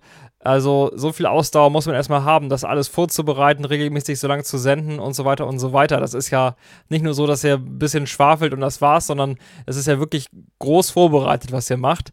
Und bei Podcasts kommt ja auch noch generell wenig zurück, eher von den, äh, von der äh, vom Publikum sozusagen. Also wirklich äh, Hut ab vor so einer Leistung. Und ähm, ich bin nicht von Anfang an dabei, sondern so 2019 ungefähr, Anfang 2019 äh, bin ich eingestiegen. Sascha wird sich gut erinnern, da haben wir uns getroffen auf einem Podcast-Meetup in Hamburg. Das sind so Treffen, wo man sich austauscht, irgendwelche Konzepte bespricht, zu Podcast, Technik bespricht oder einfach mal nach Feedback fragt. Und Sascha äh, habe ich dann in irgendeiner Ecke da getroffen äh, und wir haben gesprochen natürlich über Podcast, aber ich war wirklich sehr überrascht, als er mir erzählt hatte, dass er einen Eurovisions-Podcast macht, weil ich bin selber in einem Fanclub genauso wie er und äh, habe das beides mit, bisher bis, äh, eigentlich gar nicht miteinander verbunden. Also Podcast und Eurovision gab es für mich bis zu dem Zeitpunkt gar nicht. Und da habe ich mich so ein bisschen mal eingelesen, habe geguckt, was gibt es so für Podcasts und war sehr erstaunt, dass das ja wirklich eine Welt für sich ist und bin aber bei euch dann natürlich hängen geblieben. Ja, und seitdem äh, höre ich euch wirklich regelmäßig. Ähm, also ihr seid für mich so mehr oder weniger das ESC rund um das ganze Jahr herum. Also so Fernsehen gucke ich im Mai, aber was ihr so macht, äh, höre ich das ganze Jahr. Ihr informiert mich, haltet mich auf dem Laufenden beim Abwaschen, beim Nachhausegehen, Einkaufen, was auch immer. Also nicht direkt beim Einkaufen, aber beim zum Einkaufen gehen. Und äh, wie gesagt, das Ganze super gut informiert, strukturiert und äh, in viel, viel mehr Ruhe, als ich wahrscheinlich jetzt dieses ähm, Audiokommentar aufnehme. Also wirklich richtig, richtig gut. Äh, ich höre euch noch gerne weiter zu, solange ihr Spaß daran habt und äh, sagt nochmal herzlichen Glückwunsch zu 50 Folgen. Macht es gut. Grüße aus Schleswig-Holstein an euch drei. Ja, vielen Dank. Das äh Dankeschön. Robin kenne ich tatsächlich von diesem äh, Podcast-Meetup. Das ist in Hamburg mal äh, tatsächlich auch nur ein halbes Jahr in 2019. Haben wir uns da so alle vier Wochen irgendwie getroffen. Das äh, ist dann leider ein bisschen eingeschlafen. Ähm, ja, eigentlich, ähm, äh, es fehlte so ein bisschen dann der Veranstaltungsort, weil derjenige, der eine, der das dann organisiert hat, ist dann bei den Organisatoren so ein bisschen ausgestiegen und dann war das wohl die Schwierigkeit, da irgendwie noch einen guten Ort zu finden. Ich habe allerdings da auch mal ähm, einen kleinen Vortrag gehalten, so wie wir unseren Podcast machen. Und ganz vielen ist dann so die, ähm, die Kauleiste runtergefallen. Da habe ich mal dieses ganze Universum mal so ein bisschen aufgezogen, so was es da alles gibt, ähm, über Vorentscheide, welche Sender dabei sind, äh, auch so ein bisschen welche Länder und, und, und. Und dann haben die Leute hinterher dann erstmal begriffen, warum wir eigentlich einen Podcast über den Eurovision Song Contest machen. Also, dass man da eigentlich äh, noch mit viel Intervall irgendwie halt dann was machen kann. Ja, äh, Robin hat ja noch so dieses Thema äh, angesprochen, äh, Vorbereitung. Ähm, ja, erzählt doch mal, ähm, Vorbereitung. Wie bereitet ihr euch oder wie habt ihr euch auf, den, auf eine Folge ESC Green Room so vorbereitet? Ähm, wie sieht das bei euch aus? Es fragen mich ja immer Leute, äh, wie viele Stunden brauchst du, um dich auf eine Folge vorzubereiten? Das kann ich immer nicht beantworten. Wie ist das bei euch? Sonja, äh, gute Frage. Ähm, also da ich, ich ja vermehrt auch auf Fanmedien unterwegs bin, ist, ist das eigentlich meine Vorbereitung. Also an sich äh, versuche ich mich darüber zu informieren, unter anderem auch äh, teilweise was so in Gruppen ablief. Ähm, auch da habe ich immer mitgelesen, auch Kommentare mir mal angeguckt. Ähm, ja, und Vorentscheide auch geguckt, wie, wie, wie wir es ja, ja gemacht haben, teilweise in Marathons. Ähm, also ich weiß gar nicht, wie viele Stunden man, man da eigentlich verbringt. Also eigentlich ist das für mich irgendwie keine Arbeit im eigentlichen Sinne gewesen. Das ist bei mir ähnlich, ja. Also äh, da, dadurch, dass ich, dass ich das eh immer irgendwie verfolge auf allen möglichen Kanälen und man schaut Vorentscheide so gut man kann und so viel man Zeit hat und ich schreibe dann auch meistens noch was zusammen für Bleistiftrocker über, über einzelne Entscheidungen. Das ist ja schon viel an Vorbereitung und dazu muss man aber auch sagen, dass äh, Sascha ja immer so die treibende Kraft ist, äh, was so Konzept betrifft. Also mal ein schönes Dokument vorzubereiten, worüber könnten wir so reden und äh, ich ergänze das dann meistens und oder habe zu den Punkten dann sowieso meine mein, meine Notizen und mein Wissen und meine Meinung und kann es dann damit einbringen. Also das, äh, da die Lowband natürlich äh, Richtung, Richtung Sascha, der das Größte da vorbereitet. Ja, das weiß ich gar nicht. Also ich, ja, ich glaube so, was das, was das, was das Produzieren und so weiter angeht und mal so ein Das kommt noch dazu, genau. Und, und, ja, und, und so Grundkonzept ja. und so weiter, aber ähm, das ist eben halt auch so äh, der Grund, warum ich eigentlich auch so von Anfang an nicht jetzt irgendwie gesagt habe, ich will den Podcast irgendwie dann alleine moderieren. So, weil das glaube ich immer, ähm, Podcast lebt halt immer so von einem Gespräch mit mindestens zwei Leuten. Und da ist natürlich dann immer ähm, der Part ja ähm, genauso wichtig, ähm, weil es dann noch mal so irgendwie andere Aspekte bringt als das, was äh, was man selber da jetzt in das Dokument schreibt, so, mh, hm, wir können ja heute mal über, äh, wann findet der ESC 2021 statt oder so ins Dokument schreiben. Insofern äh, glaube ich, ist das äh, ja, ist das glaube ich so eine, aber ich glaube so eine, ja, also äh, ist bei mir auch so. Ähm, äh, es ist so ein bisschen, bevor es losgeht, da ist dann noch mal so der ganz große Schwung, weil man dann auch noch mal so äh, gerade dann so was das Fakten, der Faktencheck noch mal so angeht und so weiter. Ja, stimmt das denn? Äh, liest man vielleicht noch mal woanders? haut das denn hin? Weil mitunter schreiben ja die ESC-Medien untereinander ja auch gerne ab. Aber äh, ich würde mhm. jetzt, äh, ich glaube, das ist schon vorhin im Vorgespräch mit Dennis habe ich da irgendwie jetzt mittlerweile habe ich da natürlich so einen Workflow, wenn wir aufgenommen haben, so wie heute, und dann mache ich dann die äh, Post-Production und so weiter.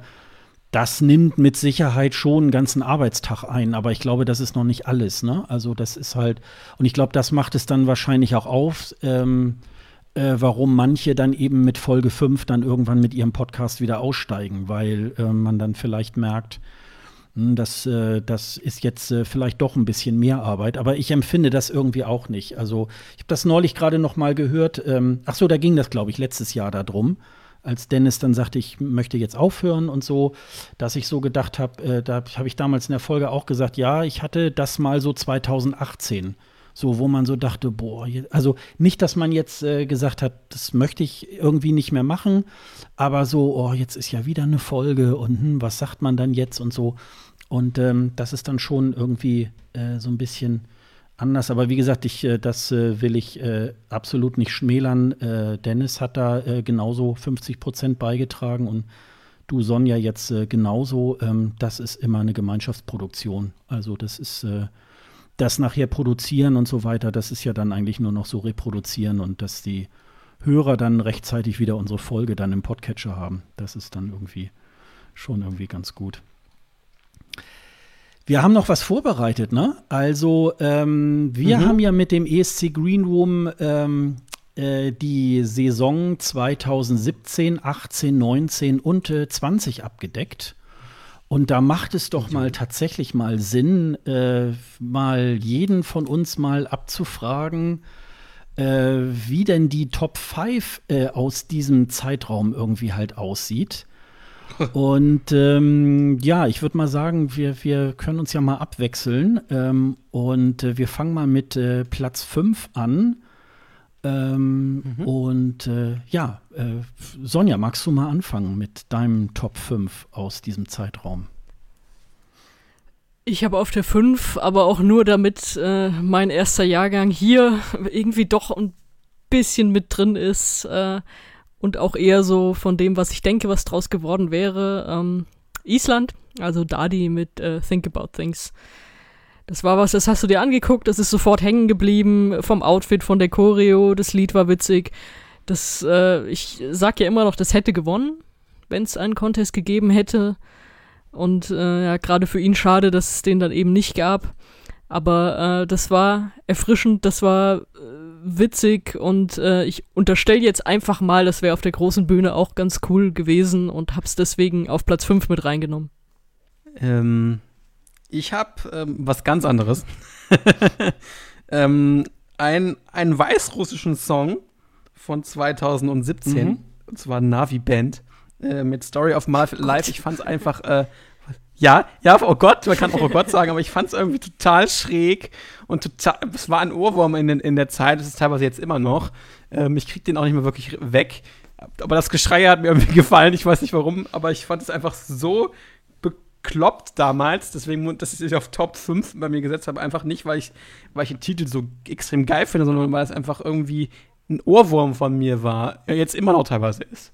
Und deswegen, das, das ah, ist für ja, mich, ja, war, ja, für mich jetzt mal ausschlaggebend. Genau, genau. Genau. Es war für mich, das war für mich mal ausschlaggebend. Nicht, nicht wie, wie man, wie man jemanden, äh, wie, wie ein Titel irgendwie jetzt äh, platziert werden könnte oder ob ich ihn so wirklich geil finde, sondern irgendwie, wie bleib, blieb der bei mir hängen. Und das war irgendwie wirklich Navi-Band mit Story of My Life. Äh, äh, ich habe eine längere Liste im Vorwege gehabt mhm. und da wäre, da war Weißrussland 2017 auch dabei, hat es aber nicht in die Top 5 geschafft. Aber das finde ich ist eigentlich äh, so aus den letzten Jahren tatsächlich auch der beste weißrussische Beitrag. Also ähm, ja, fand die beiden genau. ganz nett. Also das, ähm, das war irgendwie, waren ganz niedlich und äh, das ist, die, die, den folge ich sogar auch noch äh, auf Instagram seitdem, äh, weil es eigentlich auch so ein, so ein niedliches Paar ist. Und äh, die haben ja mittlerweile auch ein Kind gekriegt und ähm, also das, äh, das, ja, fand ich, also auch vom, von der Bühnenperformance da mit diesem Schiff, auf dem sie da saßen, äh, standen, und ähm, ja, fand ich auch. Macht das so ähnlich wie, wie ähm, Sonja. Ähm, es ist ein bisschen ungerecht, aber ähm, da würde ich halt auch jemand von 2020 nennen. Ähm, und äh, ich nehme die Siegerin der Wetten, nämlich Victoria Tears Getting Sober in einer der vergangenen Folgen hat ja äh, Sonja diesen Titel noch mal so ein bisschen auseinandergenommen. und äh, auch da lasse ich scheinbar noch nicht genug, wenn, du, wenn der noch auf deiner Liste ja. ist. Ich mochte den auch nicht. Jetzt also erst recht. und da hätte ich mich tatsächlich so darauf gefreut, ähm, wie man äh, ja dieses mystische in diesem Clip wirklich auf die Bühne gebracht hätte. Und äh, wie gesagt, mich, ich habe das ja auch schon äh, in den vergangenen Folgen irgendwie so erzählt. Ähm, mich haben auch so diese, diese Wohnzimmergeschichten von ihr auch äh, sehr überzeugt und ich freue mich auch, dass sie da nächstes Jahr wieder dabei ist und hoffe, dass das ein ähnlicher äh, guter Song wird wie in 2020 und deswegen ist das jetzt mein Platz 5. Dann bin ich wieder dran, ne? Mhm. Mit äh, Platz 4. Ist jetzt äh, nicht sonderlich kreativ, aber ich habe mich dann für Michael Schulter entschieden, weil äh, der einfach Deutschland so schön mal da rausgeholt hat, nachdem wirklich jeder und er musste sich das auch anhören, wieder dieses, äh, wird doch eh letzter, ah, ist doch eh nix, ah, ist doch eh ein Scheißsong. Dann stellt er sich dahin und er hatte ja auch immer so diese, diese coole norddeutsche Einstellung, so, ja, ich mach das halt hier und also haben ja auch im Vorfeld, habe ich ihn ja auch interviewt und da war total, total ruhig, total locker und wusste aber, glaube ich, trotzdem, was er wollte und stellt sich dann dahin und singt dieses berührende Lied und man, man dachte sich schon bei dem Auftritt so, ja, also egal wo der jetzt landet, das, das war wirklich schön und überhaupt nicht peinlich und das kann man vorzeigen. Und als dann da die Punkte äh, so reingerollt sind, das war wirklich ein gutes Gefühl. Deswegen so das, das Gesamtwerk Michael Schulte 2018 ist bei mir auf Platz 4. Äh, bei mir, ich, ich habe gesagt, äh, Titel genommen, die ich jetzt immer noch im Ohr habe. Also nicht die, die, die ich die auch geil finde. Ich finde Michael Schulte natürlich super. Äh, aber ich habe einen Song jetzt ausgewählt, der ganz die Bahn sprengt. Und zwar Albanien. Eugen Buschpepper mhm. oh. äh, mit Mal von 2018. Weil ich, das war so ein Ohrwurm für mich, vor allem in der ersten Version. Ich fand dann die, Origin, äh, dann die bei ESC-Version noch nicht mal so ganz so toll, aber die Originalversion hat mich richtig geflasht. Ich fand das eines mit der besten mit der besten albanischen Songs, die, die man in den letzten Jahren hatte leider nicht so ganz hoch äh, geworden, aber ich finde ihn immer noch mega gut. Und auch der Typ ist irgendwie super cool drauf. Auch die neuen Songs, äh, die er gerade veröffentlicht hat, es ist me ein mega geiler Sänger. Also der kann, der kann echt, echt, echt, echt äh, die Bühne rocken. Das ist schon, äh, schon ein cooler Typ. Meine Nummer vier, ähm, da habe ich mich auch mal so ein bisschen orientiert, ähm, so was hat denn da auch, was war da so ein bisschen so außergewöhnlich? Äh, passt natürlich nicht, äh, wenn es jetzt ein bisschen weiter gefasst wäre, würde ich sicherlich äh, Lascha Tumbai irgendwie sagen. In dem Falle, weil es ja in diese Zeit 2017 bis 2020 fällt, Ilinka featuring Alex Florea, Jodel It.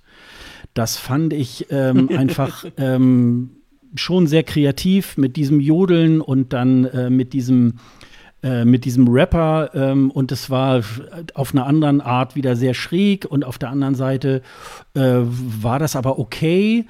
Also ganz lustig fand ich noch, wie Alex Florea da so irgendwie da so den Macker spielen wollte und die Linke hat ihn eigentlich äh, so richtig schön an die Wand moderiert oder an die Wand äh, performt und so. Und ähm, das, gut, das war vielleicht mit den Kanonen und so weiter ein bisschen zu viel, aber das ist für mich auch so äh, ESC at its best und das äh, deswegen meine, meine Nummer vier. Das wäre in meiner Hassliste relativ weit oben gewesen. ja, die Geschmäcker sind unterschiedlich. Kann ich nachvollziehen, aber so schlimm finde ich den Song nicht, aber ja, kann ich nachvollziehen. Ach, allein dieses ganze Konzept, das ist eigentlich nur noch von diesem, von diesem äh, schizophrenen Kroaten irgendwie übertroffen. Ähm, nee, aber wir reden ja hier über, über, über, über die Top-Sachen. Aber äh, nein, wir wollen über die guten Sachen reden und mein Platz 3 und äh, da würde ich sogar sagen, das ist vielleicht bei euch auch noch in der Liste, das ist Eleni. Eleni Forera mit Fuego von 2018 äh, ist ja nicht umsonst im äh, Eurovision Again in der Abstimmung die Siegerin geworden. Es ist für mich tatsächlich auch das, was aus diesem Jahrgang deutlicher hängen geblieben ist, deutlicher als netter auch. Also ich hätte mich damals schon zu dem Zeitpunkt gefreut, wenn sie das Ding gewonnen hätte, weil was sie einfach für eine Energie in diesen Auftritt gelegt hat, was sie da wieder rumgewirbelt hat mit ihren Haaren und äh, da war einfach so viel Energie drin und es war so viel ESC einfach in diesem ganzen Auftritt und äh, war ja auch kein Zufall, dass äh, die beiden, also Netta und Eleni, so weit weg waren von dem Rest da auf 1 und 2. Und für mich war es einfach Eleni in dem Jahr. Und wenn man gesehen hat, wie sie beim albanischen Vorentscheid jetzt in, in der abgelaufenen Saison aufgetreten ist und einfach mal eine Viertelstunde da komplett die Show äh, weggerockt hat, also das einfach auch irgendwelche Madonna-Songs gesungen hat und dachte, okay, das hat Madonna jetzt auch nicht besser gemacht, dann äh, gehört die schon auf so eine Liste ganz, ganz deutlich. Und es ist sehr schade, dass sie nicht gewonnen hat. Das würde ich auch im Nachhinein immer noch gönnen. Und ja. Hätte ich vermutlich auf meiner All-Time-Liste wahrscheinlich auch drauf, aber ich habe jemand anders. der, der ganz aus der, aus, der, aus, der, aus der Reihe fällt. Ihr merkt das ja schon, ich habe ja ein paar andere Songs auf der Liste. Ähm, ähm, und zwar Ukraine. 2018. Äh, Melloween mit Under the Ladder. Ich weiß nicht warum, aber ich fand es, ich fand es einfach von, von diesen das hat mich so mitgenommen, dieses Ding. Es war, es war so ein Ohrwurm, auch ist teilweise immer noch. Ich kann es mir immer anhören ich finde es nicht scheiße. Das, ist, das muss man auch erstmal hinkriegen, weil, weil der Typ ja auch so total anders war und auch so aus, die, aus, diesen, aus diesem Sarg sozusagen rausgekommen ist. Es war echt, echt so, so eine andere Nummer, die ich äh, von der Ukraine ja, die wir jetzt irgendwie fast gewöhnt sind, muss man ja sagen, von von äh, dem kreischenden da von der kreischenden Dame bis hin zur, zur zu einer tanzenden äh, Striptease-Tänzerin sozusagen. Also jetzt haben wir, schade, dass, dass die nicht, äh, nicht zum ESC gefahren ist, aber ähm, die Ukraine hat irgendwie immer Überraschungen parat, die man äh, sonst nie erwarten würde. So. Also deswegen, äh, deswegen fand ich halt Melloween einfach so sehr, sehr spannend. Bei, der, bei meiner Nummer drei mache ich es tatsächlich ganz kurz. Bei mir ist äh, Michael Schulte auf der Platz drei. Also das muss ich sagen, ähm, ist tatsächlich äh, aus diesem Jahr, aus diesem Zeitraum tatsächlich der äh, stimmigste deutsche Beitrag. Und ähm, das haben sie wunderbar gelöst, auch so mit dieser Bespielung da im Hintergrund, mit diesen, mit diesen Zeichnungen, mit den Fotos. Und ähm, er ist da einfach auch so ganz ruhig und still irgendwie da auch aufgetreten. Und das hat mir wirklich, äh, hat mir wirklich sehr gut, sehr gut gefallen. Kommen wir zur Nummer zwei. Nummer mhm. zwei äh, ist, ist, bei mir auch wieder nicht kreativ. Ähm, ich habe mich wirklich an äh, rein den, den Top-Auftritten für mich äh, doch orientiert. Vielleicht ist meine Eins ein bisschen überraschend, aber mein Zwei ist äh, Duncan Lawrence mit Arcade.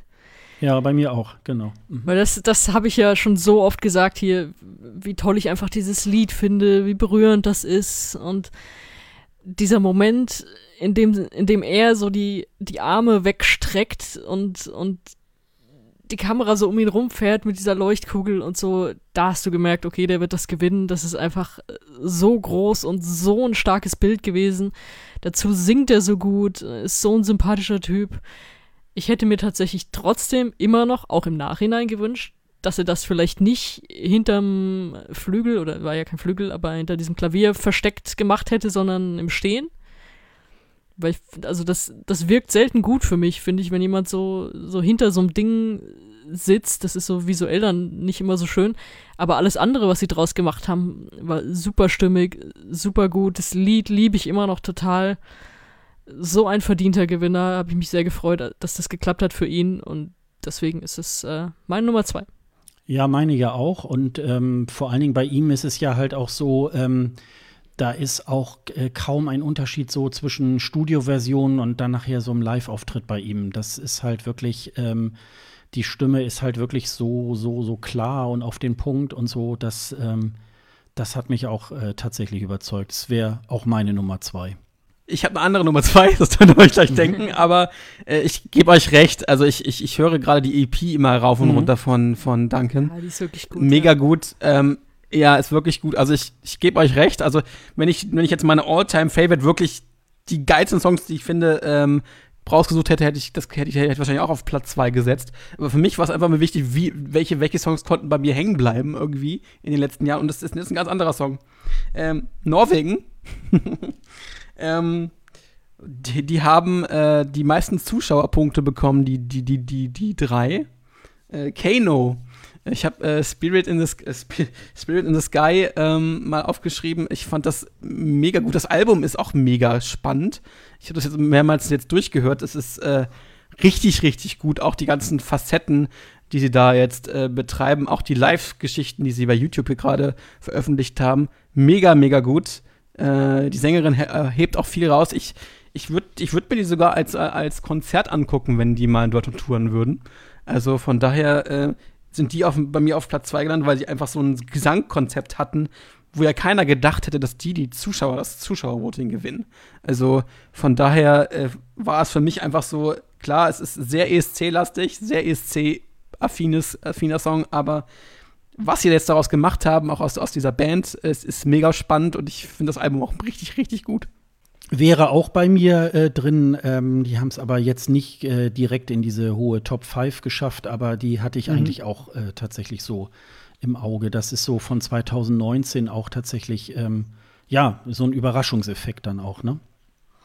Ja, Mhm. bei mir waren sie auch nah dran. Also das, äh, das ist so ESC-mäßig der Auftritt und äh, es war eigentlich so eine so eine Band, wo man dachte, okay, wenn die jetzt nicht so gut abschneiden, dann sehen sich diese drei Musiker danach einfach nie wieder und fertig. Aber wie ihr schon sagt, die sind immer noch zusammen, machen Alben und äh, Singles, die man sich gut anhören kann.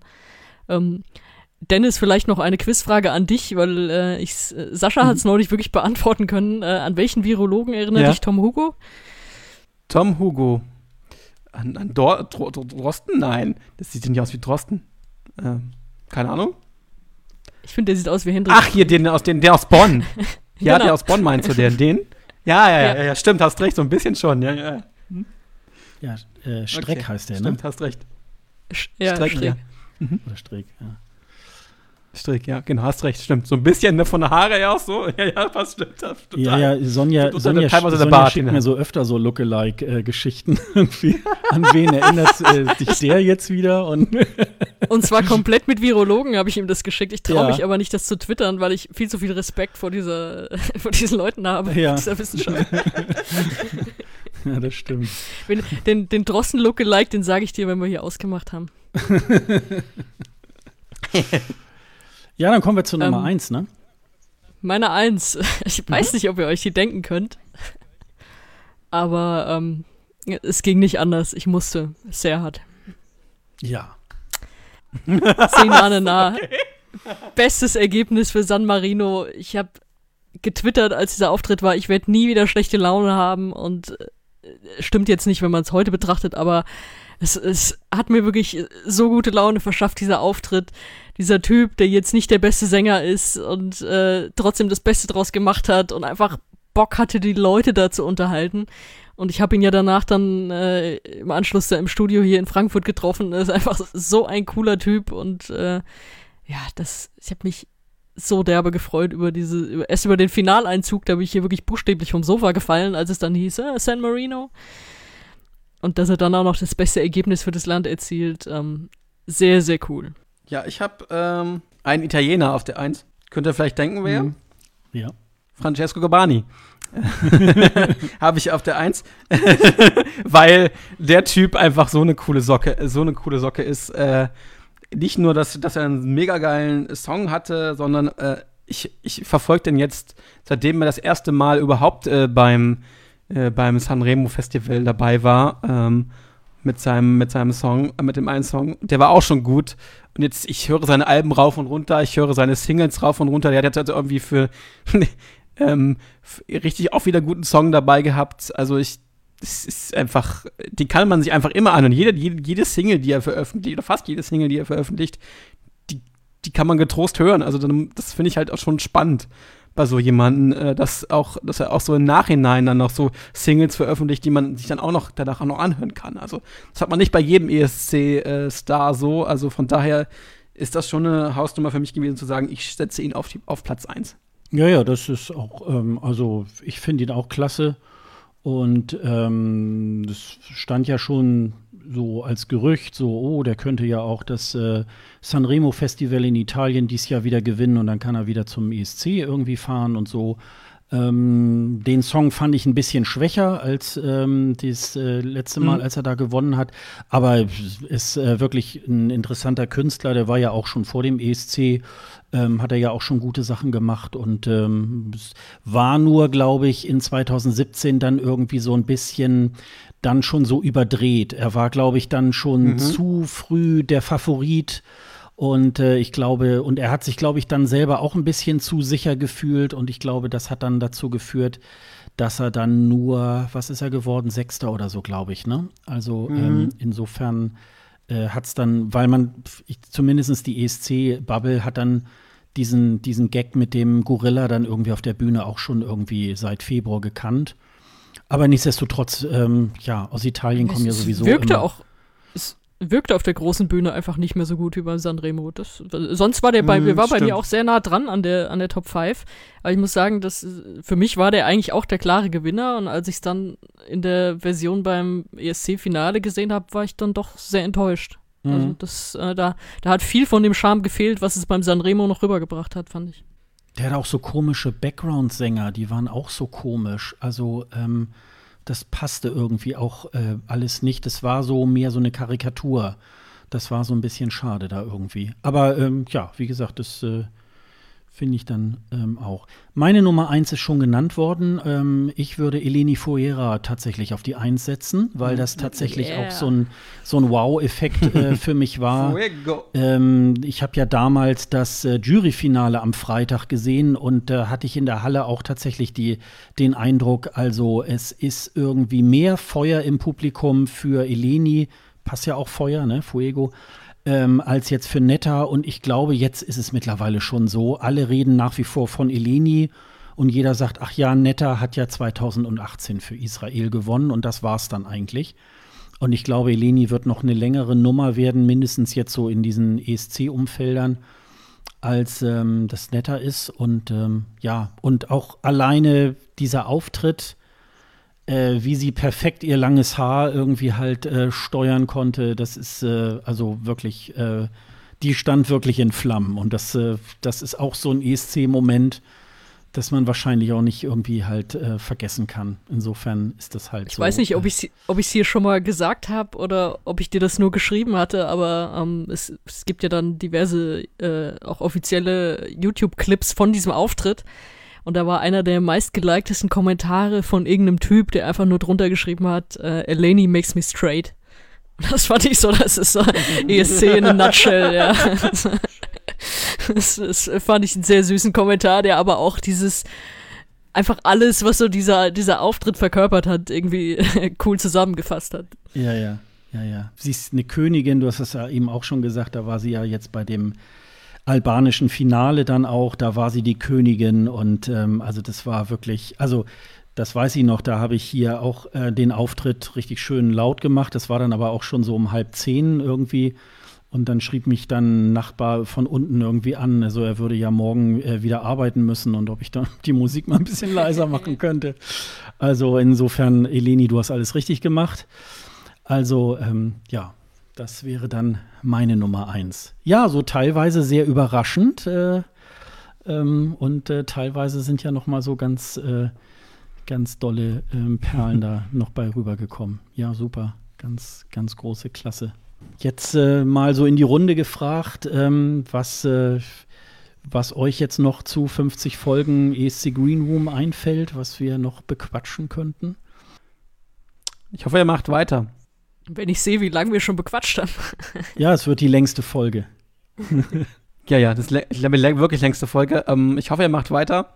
Ich höre euch gerne zu und ähm, ich komme gerne mal als Gast wieder. Also Sehr von gerne. daher. Ja. Da nageln wir dich drauf Ähm, fest. Ja, gerne. Könnt ihr gerne machen. Ich, da, ich ja, da ich mein ganzes Equipment ja noch habe und ich auch weiterhin Podcasts mache, äh, bin ich gern bereit, mit euch mal über den ESC zu quatschen, in welcher Form auch immer. Ja, sehr gerne, unbedingt. Also wir haben ja schon gesagt, wir wollen ja auch äh, weiterhin Leute auch wieder einladen. Äh, unsere, wie auch immer wir sie dann nennen werden, sage ich jetzt mal We Decide Folgen oder so, die Bewertung der, der, Mhm. ähm, der Jahrgänge oder so, das äh, werden wir dann sicherlich irgendwie auch mal, auch mal wieder ähm, finden. Ja, äh, mir fällt jetzt noch äh, vielleicht äh, zwei Filmtipps äh, fallen mir noch äh, vielleicht am Ende noch mal ein. Der eine ist, ähm, es gibt eine äh, Doku äh, vom israelischen Fernsehen Khan. Drei Folgen sind das, ich glaube so a 45 Minuten ähm, über den Eurovision Song Contest 2019. Der, da kann man sehen, der, der läuft auf YouTube, äh, das verlinke ich auch mal. Ähm, der ist zwar in Hebräisch, aber man kann sich den englischen Untertitel irgendwie einblenden lassen. Und das ist nochmal ganz interessant, weil ja der ähm, ESC auch sehr, einen sehr steinigen Weg hatte. Äh, die Finanzierung war erst nicht äh, gesichert. Ähm, dann war ja kurz bevor der ESC losging, gingen ja auch Raketen fast auf ähm, Tel Aviv irgendwie halt ein. Die konnten natürlich abgefangen werden. Also ähm, da gab es äh, auch diverse Schwierigkeiten. Ähm, auch noch so ein, so ein na, Fun Fact will ich jetzt nicht sagen. Äh, der, der Christa Björkmann war ja dort auch ähm, so Mitproduzent und der kriegte ja dann an dem Finalabend auch noch einen Schwächeanfall.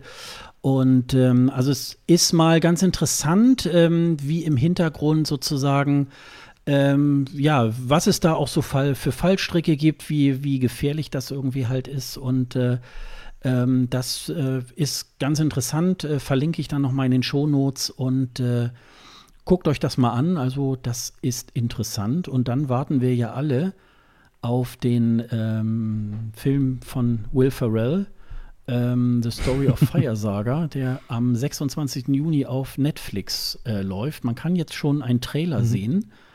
Und ähm, habt ihr den schon gesehen, den Trailer? Ja, habe ich. Mhm. Mhm. Wie ist euer Eindruck? Ähm, ich lasse mich überraschen. Also ich, ich hätte es schlimmer erwartet. Also, ähm, weil Pharrell-Filme generell eher ein Problem haben, sage ich mal so äh, dezent. Aber das scheint, ähm, da er selber ja auch irgendwie Fan von diesen, von diesen Contest ja auch ist, weil seine Frau ja Schwedin ist, ich glaube, das wird ganz okay. Also man kann wird, wird sich das angucken können. Ich glaube, es wird nicht so fremdschämen, wie man es vielleicht so extrem ähm, ähm, da denken würde, ich denke, der spielt natürlich auch ein paar, ein paar Klischees des ESC, aber ich finde, es wird so eine Art Borat, nicht Borat, aber eher so eine, ähm, der auch nachts im Museum, der hat ja auch so ein paar Filme, die so ein bisschen hm sind. Ich glaube, in die Kategorie geht das. Ich bin mir noch nicht sicher, also ich kann mir vorstellen, dass das gut zum Fremdschämen sein könnte, dem Trailer zu folgen.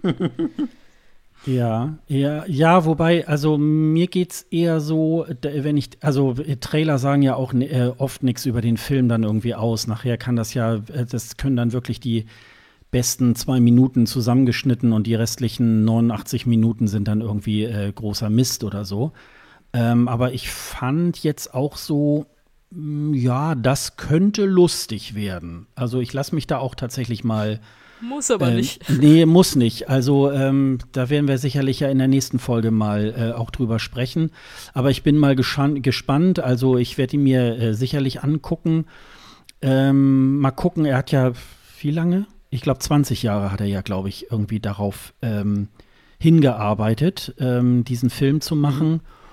Und ähm, ja, man muss sich natürlich, glaube ich, einerseits so ein bisschen davon verabschieden, so unter dem Motto, oh, da macht einer unseren ESC irgendwie kaputt.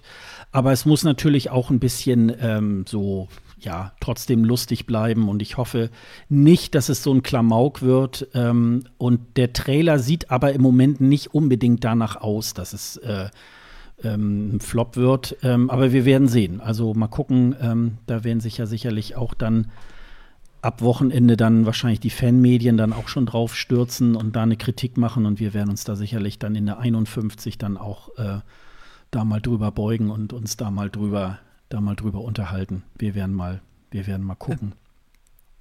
Der Soundtrack scheint, also der scheint jetzt auch gerade veröffentlicht worden zu sein, der scheint auch nicht so schlecht zu sein. Also, was man da so hört, also ich meine, es sind ja auch von Namen, großen Namen, nicht großen Namen, aber relativ bekannten ähm, Produzenten beziehungsweise auch Songschreibern aus Schweden natürlich, woher auch sonst, das sonst würde es ja keinen Sinn machen, ähm, geschrieben und ähm, äh, auch äh, viele bekannte Sängerinnen und Sänger dabei. Also Molly Sanden äh, ist ja nicht ganz unbekannt in Schweden. Ähm, die, die das ja auch singt, den ganzen äh, Volcano Man zum Beispiel. Also das ist gar nicht so schlecht gemacht. Natürlich äh, Pharrell, hm, Das kann man sich natürlich fragen, was, was macht er da? Äh, aber an sich, äh, glaube ich, wird das, glaube ich, eine ganz unterhaltsame Geschichte. Also, wie gesagt, ich, ich glaube nicht, dass das so, so ein extremer, schlimmer Film wird, wie man sonst den von ihm kennt. Also, ich kann ja sogar sagen, ich würde da wahrscheinlich auch in dem Film mitspielen, weil immer in der Warm-up-Phase gab es immer so 15 Minuten, wo sie für den Film gedreht haben.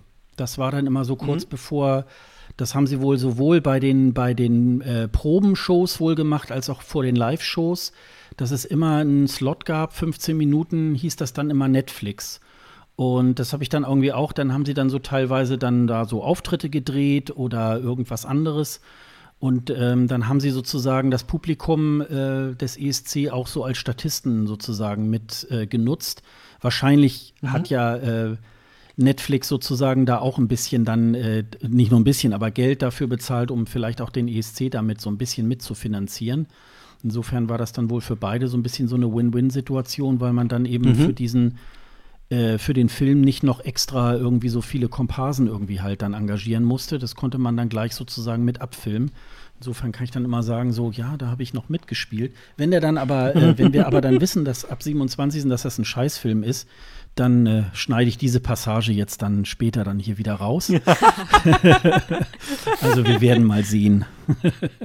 Ähm, aber es sind da auch ähm, ein paar ESC, nicht Folgen, sondern äh, ESC-Episoden sozusagen, die, die Jahrgänge auch jetzt bei Netflix verfügbar, zumindest nicht für uns Deutsche leider nicht, aber für andere Länder. Da gibt es ja wohl auch einen Kooperationsvertrag und Lizenzvertrag, dass sie dann äh, den ESC im Nachhinein angucken können. Oder hätten gekonnt. Hätten gekonnt, so muss man ja auch sagen. Das ist ja nicht, hat ja nicht stattgefunden, aber theoretisch wäre der, der aus Amsterdam dann bei Netflix gelandet für die andere, Ja, für die ne? anderen nicht Länder sozusagen. Mhm. Mhm, genau, Rotterdam, ja. Rotterdam, genau. Ja, wir werden sehen. Also wie gesagt, äh, den, den ersten Filmtipp, den kann ich dann eher empfehlen als den zweiten, aber ähm, das wissen wir ja halt noch Ich habe hier eben bei Spotify schon geguckt, da sind ja tatsächlich schon einige Songs irgendwie in, in Listen raus. Ich weiß nicht, ob ich Genau. mir die anhören sollte vorab. ob Ja, aber wir packen sie einfach mal in die Shownotes, dann können die Leute dann Ja, schon ja. mal reinhören. ja, dann würde ich sagen, wir machen mal den Sack zu. Ja, wie ich gucke gerade auf die Uhr, aber äh, das ist auch für eine äh, Jubiläumsfolge ist das auch vollkommen vollkommen in Ordnung. Ähm, ja, ich möchte mich erst oder wir möchten uns erstmal bei äh, Benjamin, Jörg, Marco, Alkis, Patrick und Robin für ihre Kommentare ähm, einmal herzlich bedanken, die unserem Aufruf gefolgt sind, einen äh, Audiokommentar bei uns äh, zu hinterlassen. Aber auch erstmal vielen Dank für Dennis, dass du heute die Zeit gefunden hast, ähm, hier für, mit uns hier einmal über alte Zeiten äh, zu quatschen. Alles konnten wir jetzt auch nicht ähm, besprechen, aber wir haben das so ein bisschen äh, versucht ähm, anzuticken. Und ich sage da erstmal vielen Dank, Dennis, dass Sehr du gerne. dabei warst und äh, sicherlich nicht das letzte Mal. Und äh, ich hoffe, dass ich mit Sonja noch ganz viele Folgen äh, ESC Green Room weitermache. Ich glaube, Robin war das, der gesagt hat, ja, vielleicht äh, auch noch 5000 Folgen. Also, ähm, da Ja, warum Ne? nicht? Ein paar Jahre. in ein paar Jahren. Man muss auch Ziele haben im Leben. Also wir haben natürlich auch, glaube ich, immer äh, Möglichkeiten, um zu feiern. Also äh, so in anderthalb Jahren können wir dann unser Fünfjähriges feiern. Dann sind ja irgend, ist ja irgendwann die hundertste Folge und so. Und das, äh, das kann man ja immer schön. Äh, also einen Grund zum Feiern gibt's ja, gibt's ja immer in dem Fall. Und wir hoffen mal, dass es auch bald wieder ähm, auch einen regulären ESC gibt äh, mit Publikum und mit, äh, mit allem, was dazugehört. Das, äh, das hoffe ich natürlich, dass das irgendwie auch mal wieder klappt. Alle Infos zu unserem Podcast, zum Eurovision Song Contest, wer wir sind, alle Folgen, alle Shownotes, unsere Social Media Kanäle und diverse Playlists, die findet ihr auf unserer Website escgreenroom.de. Wir freuen uns, wenn ihr unter unserer aktuellen Folge auch weiterhin einen Kommentar hinterlasst. Außerdem könnt ihr für eine bessere Sichtbarkeit des ESC Green Room sorgen, wenn ihr bei Apple Podcast auch ein paar Sterne und Bewertungen dalasst. Außerdem erreicht ihr uns auf Twitter, Facebook und Instagram und könnt uns dort auch Kommentare und Meinungen dalassen. Und äh, wir möchten euch natürlich auch auf die Podcasts der KollegInnen des DBPDW-Netzwerks, den besten Podcast der Welt, hinweisen. Ich würde sagen, hört einfach mal rein und den Link zum Netzwerk gibt es ebenfalls auf unserer Website. Damit machen wir den Sack zu. Ich sage ähm, einmal Tschüss und bis zum nächsten Mal. Tschüss. Tschüss. Tschüss.